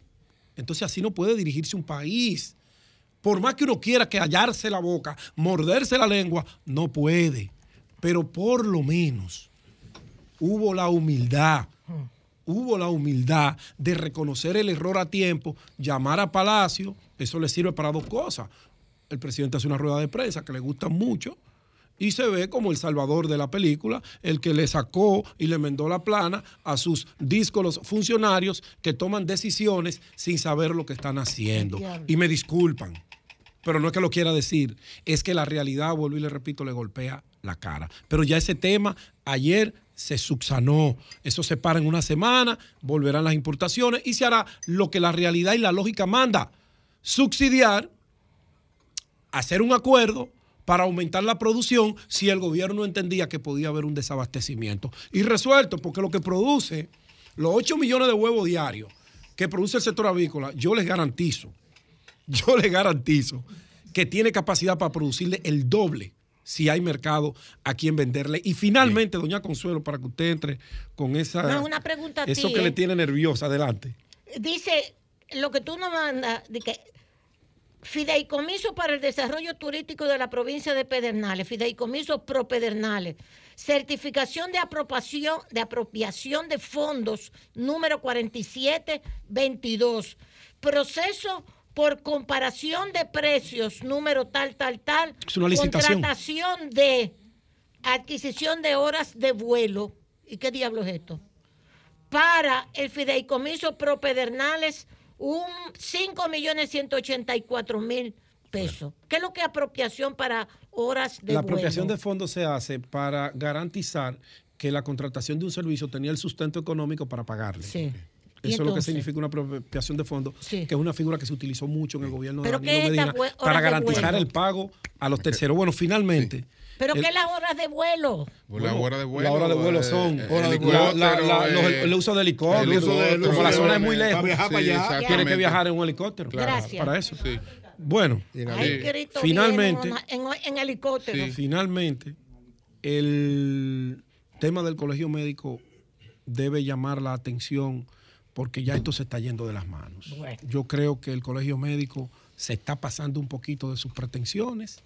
Si bien es cierto que ellos ameritan eh, un aumento de esos 500 pesos que se le paga por consulta, no es menos cierto que ellos también tienen que entender que es un sistema y que los sistemas se manejan con presupuestos y que ese 60% que ellos piden de aumento representa 40 mil millones de pesos al año que no son paja de coco, que el sistema de la seguridad social no puede sacarlo debajo de una sombrilla porque está presupuestado en torno a las entradas y las cotizaciones que hacemos los que estamos inscritos ahí. Pero también tiene que entender Senen, y el Colegio Médico Dominicano es que a quienes más daño se le hace con esa paralización no es a las ARS, por el contrario, ojalá las ARS que se lo paralicen de por vida porque ellos siguen cobrando igualito y diario se ahorran más de 11 millones de pesos que tienen que erogar en pago de servicios de la gente que acude a consultarse y a utilizar esos servicios. A veces, a veces yo pensando así como hacen los funcionarios, que me sueño con agua, a veces yo creo como que hay una complicidad en medio de toda esta vaina y que los únicos que estamos jodidos con esto somos los que debemos recibir el servicio. Porque sería fácil, y esto es una suposición mía, oh, pero yo puedo pensar que el colegio médico está asociado a las ARS y nos están engañando a todos. Ay, Dios. Porque si esos 11 millones que se ahorra la ARS por día del pago de servicios por esas paralizaciones eh, de- del Colegio Médico Dominicano, que yo voy ahora a una consulta y nadie me va a atender porque están paralizadas y los médicos no me van a recibir mi carnet de afiliación, que lo sigo pagando igualito. A ellos le dan la mitad de esos cuartos. Yo puedo pensar que ese es el negocio que se está dando, porque esa irracionalidad Es cierto. para la demanda de un propósito que tiene que ver con el derecho fundamental más sagrado, que es la salud. Así mismo. Coño, no tiene otra maldita respuesta que no sea un negocio del colegio médico con un negocio con la jodida ARS, que todos nada más viven pensando en ellos. Y a nosotros, coño. ¿Quién carajo nos va a salvar? Bien, Pedro. Eury Cabral, adelante. Gracias, al Chale Dios agua. Todopoderoso. Sí. Jesús, mi Señor, Salvador y Guía. Y como siempre, calmado y tranquilo, inicio con la palabra de Dios. Lamentaciones 3.22. El amor del Señor es fiel y nunca se acaba. Sus misericordias jamás terminan. Grande es su fidelidad y sus misericordias son nuevas cada mañana.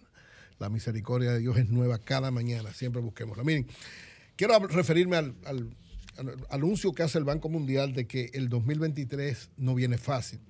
Pero quiero reiterar. fácil. Sí, dice el ¿Dónde 2023. dice Para el mundo, no para el mundo. Lo voy a decir ahora. Yo, Para el mundo. Sí, no, para República Dominicana no, pero para el Eh, mundo. ellos no usan esta frase que no viene fácil. Dicen que. O al la- borde de una recesión, dicen, Exacto. pero- Sí, que las proyecciones no son las Voy- más Voy a hablar de eso, pero más- antes quiero reiterar con Pedro la felicitación al Festival de Cine Global, de verdad, en su quinto aniversario. Felicitar a Omar, de verdad, Omar de la Cruz ha hecho un gran trabajo. Y reiterar que este Festival de Cine Global de Santo Domingo, que propicia la Fundación Global Democracia y Desarrollo, es uno de los eventos de mayor importancia en el mundo del cine iberoamericano. O sea, ha- tiene una connotación sumamente importante y debemos valorarla permanentemente. Miren, el Banco Mundial dice en el informe que hace que el mundo, la economía mundial en el 2023, ellos dicen está al borde de una recesión. ¿Por qué? ¿Por qué dice que está al borde de una recesión? Porque los tres centros fundamentales, eso no lo dice nada más el Banco Mundial. Todos los organismos internacionales y todos los analistas fundamentales tienen con profunda preocupación, salvo ¿verdad? Que, que hay una variación de esta situación, que el hecho de que los tres centros mundiales en términos de producción y creación de riqueza, que es Estados Unidos, Europa y China, están al borde de una situación de recesión, de una recesión, de una situación complicada, difícil. Incluso que lo que se prevé en el 2023 es un decrecimiento que hacía décadas a nivel mundial que no se daba. Décadas. Es decir, una proyección de crecimiento de 1.7 solamente por ciento globalmente y casi todos decreciendo. Entre ellos, se plantea que esta situación, desde la crisis del 2018, no se había dado una recesión con esta magnitud y que hace, estamos hablando del 2008, pero que hace tres décadas que no se daba el decrecimiento que se está dando, por lo cual realmente es preocupante y complicada. En el caso de Estados Unidos, el Banco Mundial vaticina, prevé que podría darse un mínimo crecimiento de alrededor de 0.5%, 0.3%, ni siquiera un 1%. Y lógicamente, si no se controla la inflación, si sigue habiendo esa elevada tasa de interés, prevé que Estados Unidos puede entrar en, al- en cualquier momento en una especie de recesión.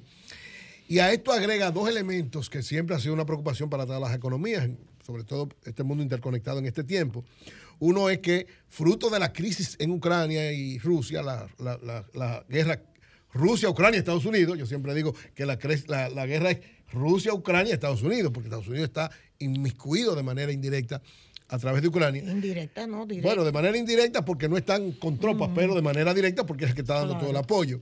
Entonces, que esto puede alterar y afectar las cadenas de suministro y por tanto el- la subida de precios de todos los productos.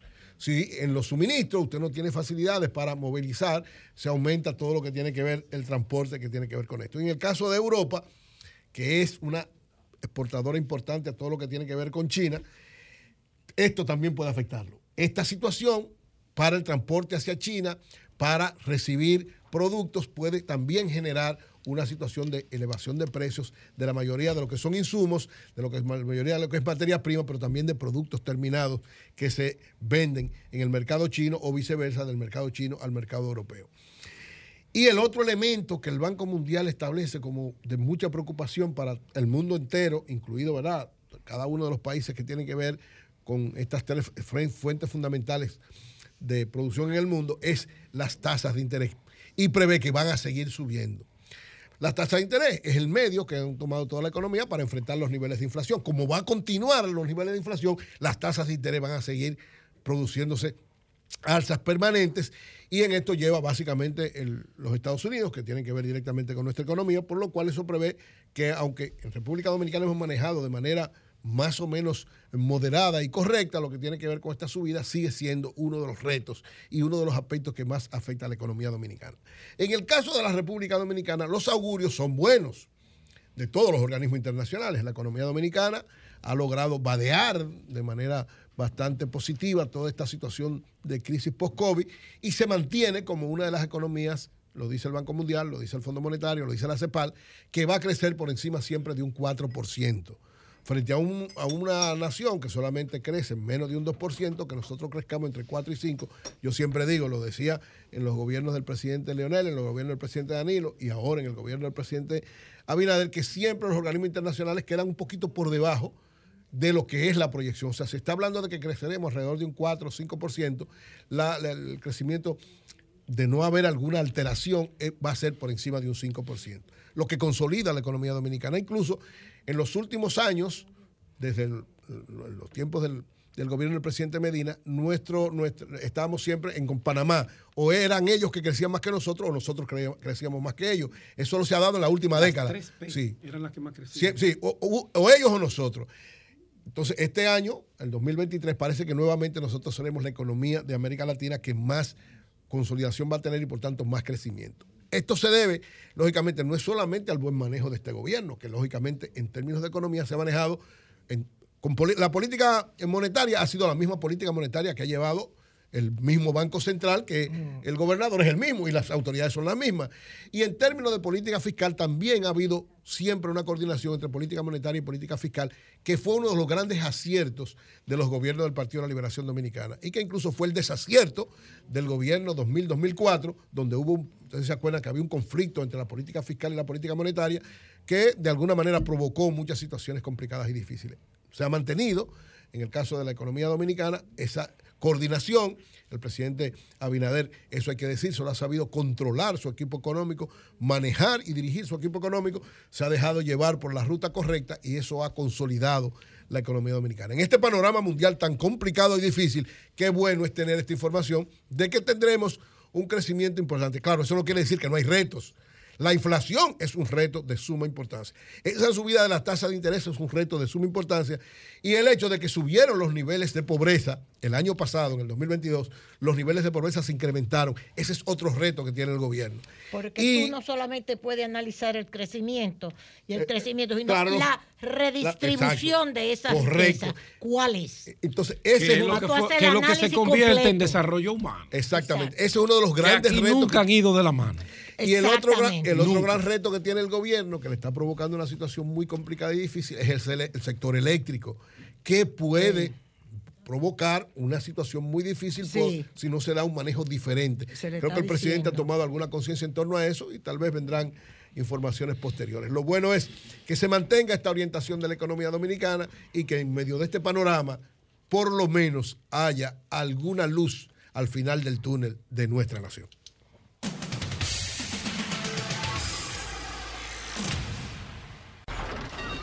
Comunícate 809-540-1065. 1-833-610-1065 desde los Estados Unidos. Sol 106.5, la más interactiva. Buenos días, adelante, buenos días. Buenos días. Buenos días. Equipo Miguel Fernández Miki. Adelante. Julio, darle las gracias a Oli Mato por el esfuerzo que ha hecho eh, en Orlando sobre la, la desaparición de nuestra sobrina. Ha hecho un Sí. esfuerzo tremendo, todas las colaboraciones, hemos sentido un respaldo fuertísimo, Así aunque es. no hemos tenido ninguna información No hay todavía. resultado todavía. No hay resultados, pero seguimos unidos y seguimos esperanzados que va a aparecer. Muchas gracias, Gracias a a y- Gra- Ay, escúchame. Buenos días, adelante. Buenos días, mi gente. Adelante. Eh, ¿Qué es lo que vamos a hacer con el tema? La variable son los colegios, mi gente. Vamos a ver, abogar para ver cómo hacemos esto, porque se ha convertido en un infierno esto. Pero tú Buenos dices días. que el transporte. Sí, buenos días. Le hablamos desde Santo Domingo Este. Sí. Vamos a hacer un llamado directamente al ayuntamiento. Mira, aquí hay una calle que es en la carretera Mella, en la entrada de Cancino Segundo. Hay un hoyo que han puesto inclusive hasta tres conos para, para poder evitar que los vehículos caigan ahí. Se hacen unos tapones eh, tremendos. Y solamente es una esquina, que un hoyo que, que puede asfaltar y puede totalmente regularizar. Y eso hace unos tapones. que Repite cuál es la calle. ¿Cuál es la calle? Esto es carretera Mella en la entrada de Cancino Segundo. Carretera Mella, Santo Domingo Este. Ok. Buenos días, adelante. Buenos días, Julio. Adelante. Doña Consuelo, ¿cómo están ustedes? Dios le Sí. bendiga. Oye, hermano, eh, eh, no sé quién me puede ayudar, José La Luz, el doctor Ramos. Mira, compré una guagua a un dealer y tengo casi un año esperando por la matrícula. En impuestos internos de que han, han cambiado todo y no me vale. El dealer lo que me dice, da impuestos internos para que tú veas. Entonces, con el AME yo no puedo salir con una placa de exhibición. Entonces, todo es, eh, eh, ha sido un Jesús, tú fracaso. puedes, salir, sido- tú puedes salir con una placa de exhibición mientras sale No, no, placa- es que se vence, es que se te Sí, vence, pero te dan ya tres no se meses, vence, se te era antes, vence. ahora la cambiaron. ¿Eh? Te la renuevan y ahora la cambiaron y ya la pusieron electrónica, te la renuevan desde allá mismo. No, no, José Lado, no se puede. Yo te digo que lo he intentado y no se puede. Te estoy diciendo que lo he intentado todo. ¿Qué te dice el ¿Por qué no aparece la matrícula? el dealer me dice, mira, me tienen el juego trancado en impuestos internos, eh, le dan una placa de 15, 20 que tú pides, te dan una placa, entonces tú lo que tienes que hacer es ver a impuestos internos para que tú veas que no te estoy hablando mentira. Pero mientras tanto está la ME que te para y te agarra la guagua y lo que me dicen es, pues mejor no salga. y es un lío. ¿Me Sí. entiendes? Porque antes tú podías ir y en tres días te daban tu placa. Ahora Pero ya no. tú saldaste al dealer. Claro, pero José, al cabo que la compré.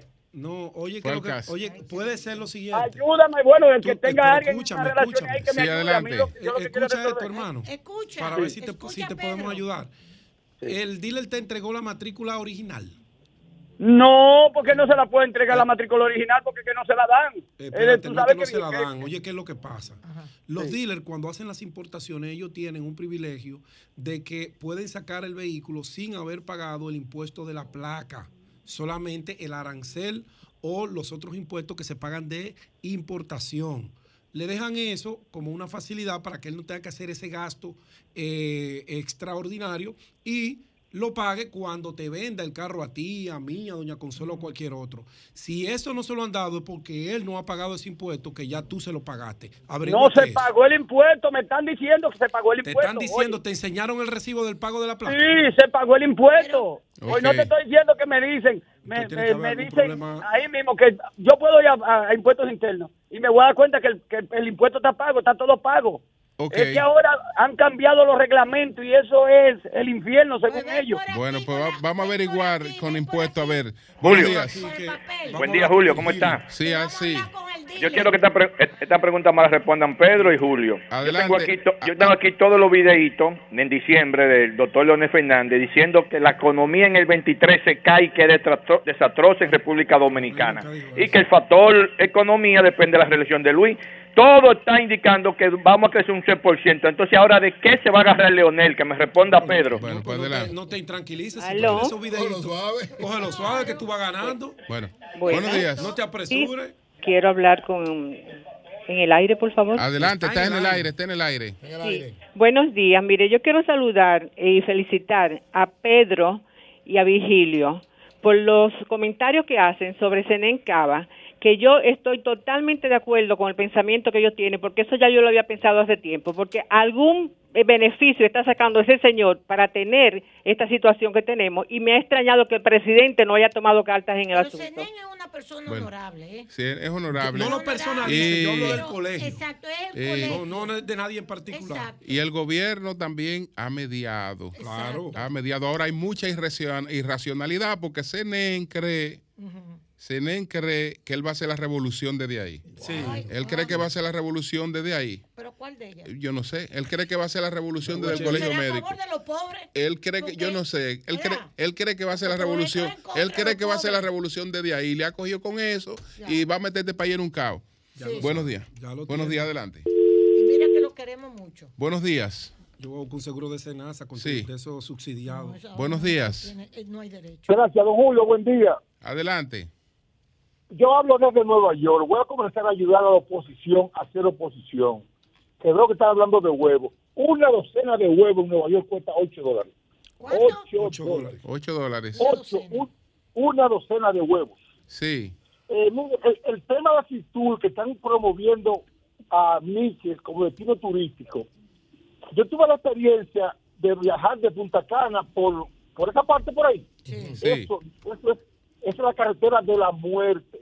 Antes de promover ese destino turístico, que vayan a hacer algo con esa carretera, que el que la coge es para perder la vida. Pero Seguro esa carretera es nueva, la de, Claro. de Punta Cana Miches. ¿Es nueva? Mire, ¿Es mire, nueva? de Sabana de la Mar. de Ah, bueno, esa la es otra Mar, cosa. La sabana de la mar es otra cosa, Esa pero otra. esa es otra cosa. Esa es otra cosa. Esa, esa, sí. Ese Bueno, por dentro, eso es por dentro. Eso por dentro, sí. la Mar, porque yo conozco toda Claro. zona. Buenos días. Otra. Pero Buenos Punta días, Cana, Miche es nueva. Es nueva. Buenos días. Gracias, Julio. Buenos días.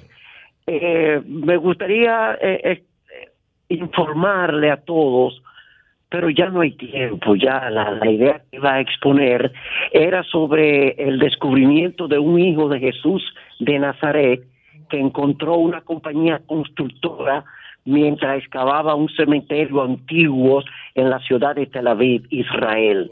Ahí aparecieron los restos de María Magdalena, la esposa de Jesús, eh, de un hijo de Jesús y de bueno, un hermano de Jesús. dice- Pero sí. mañana yo llamo y te explico eso con más tiempo. Bueno, pues está bien, está bien. Vamos Gracias. a esperar.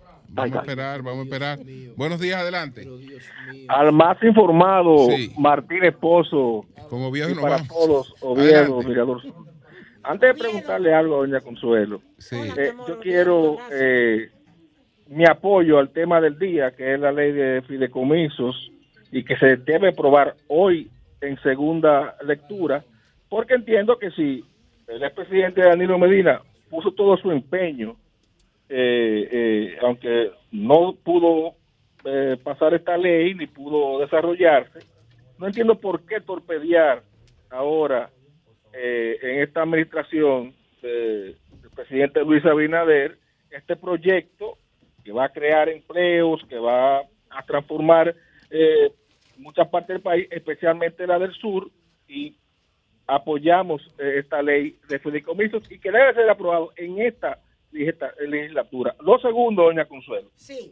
en el día de ayer, viendo eh, su programa eh, con la entrevista del expresidente Hipólito Mejía, eh, recuérdale a Pedro qué número le dio en las encuestas que maneja Hipólito Mejía a Leonel Fernández. Recuérdeme a, a Pedro que fue un 13.5 y que sigue bajando Leonel Fernández.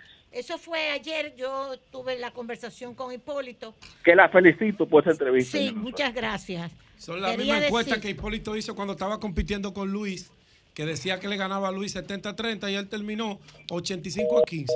Eh, La eh, misma encuesta. Perdón, no son las mismas encuestas. No Entonces, entre las cosas que Hipólito, muy interesante, que por lo tanto voy a repetir también esa entrevista para los que no han pedido, Sí. mañana, en la hora de consuelo, valga la, la publicidad, ya me la cobraron. eh, eh, Hipólito dice cuáles son los números que ¿Cuáles son tiene los números? las encuestas. ¿Cuáles son los números que da Hipólito? No, vea la entrevista. ¡Cambio fuera!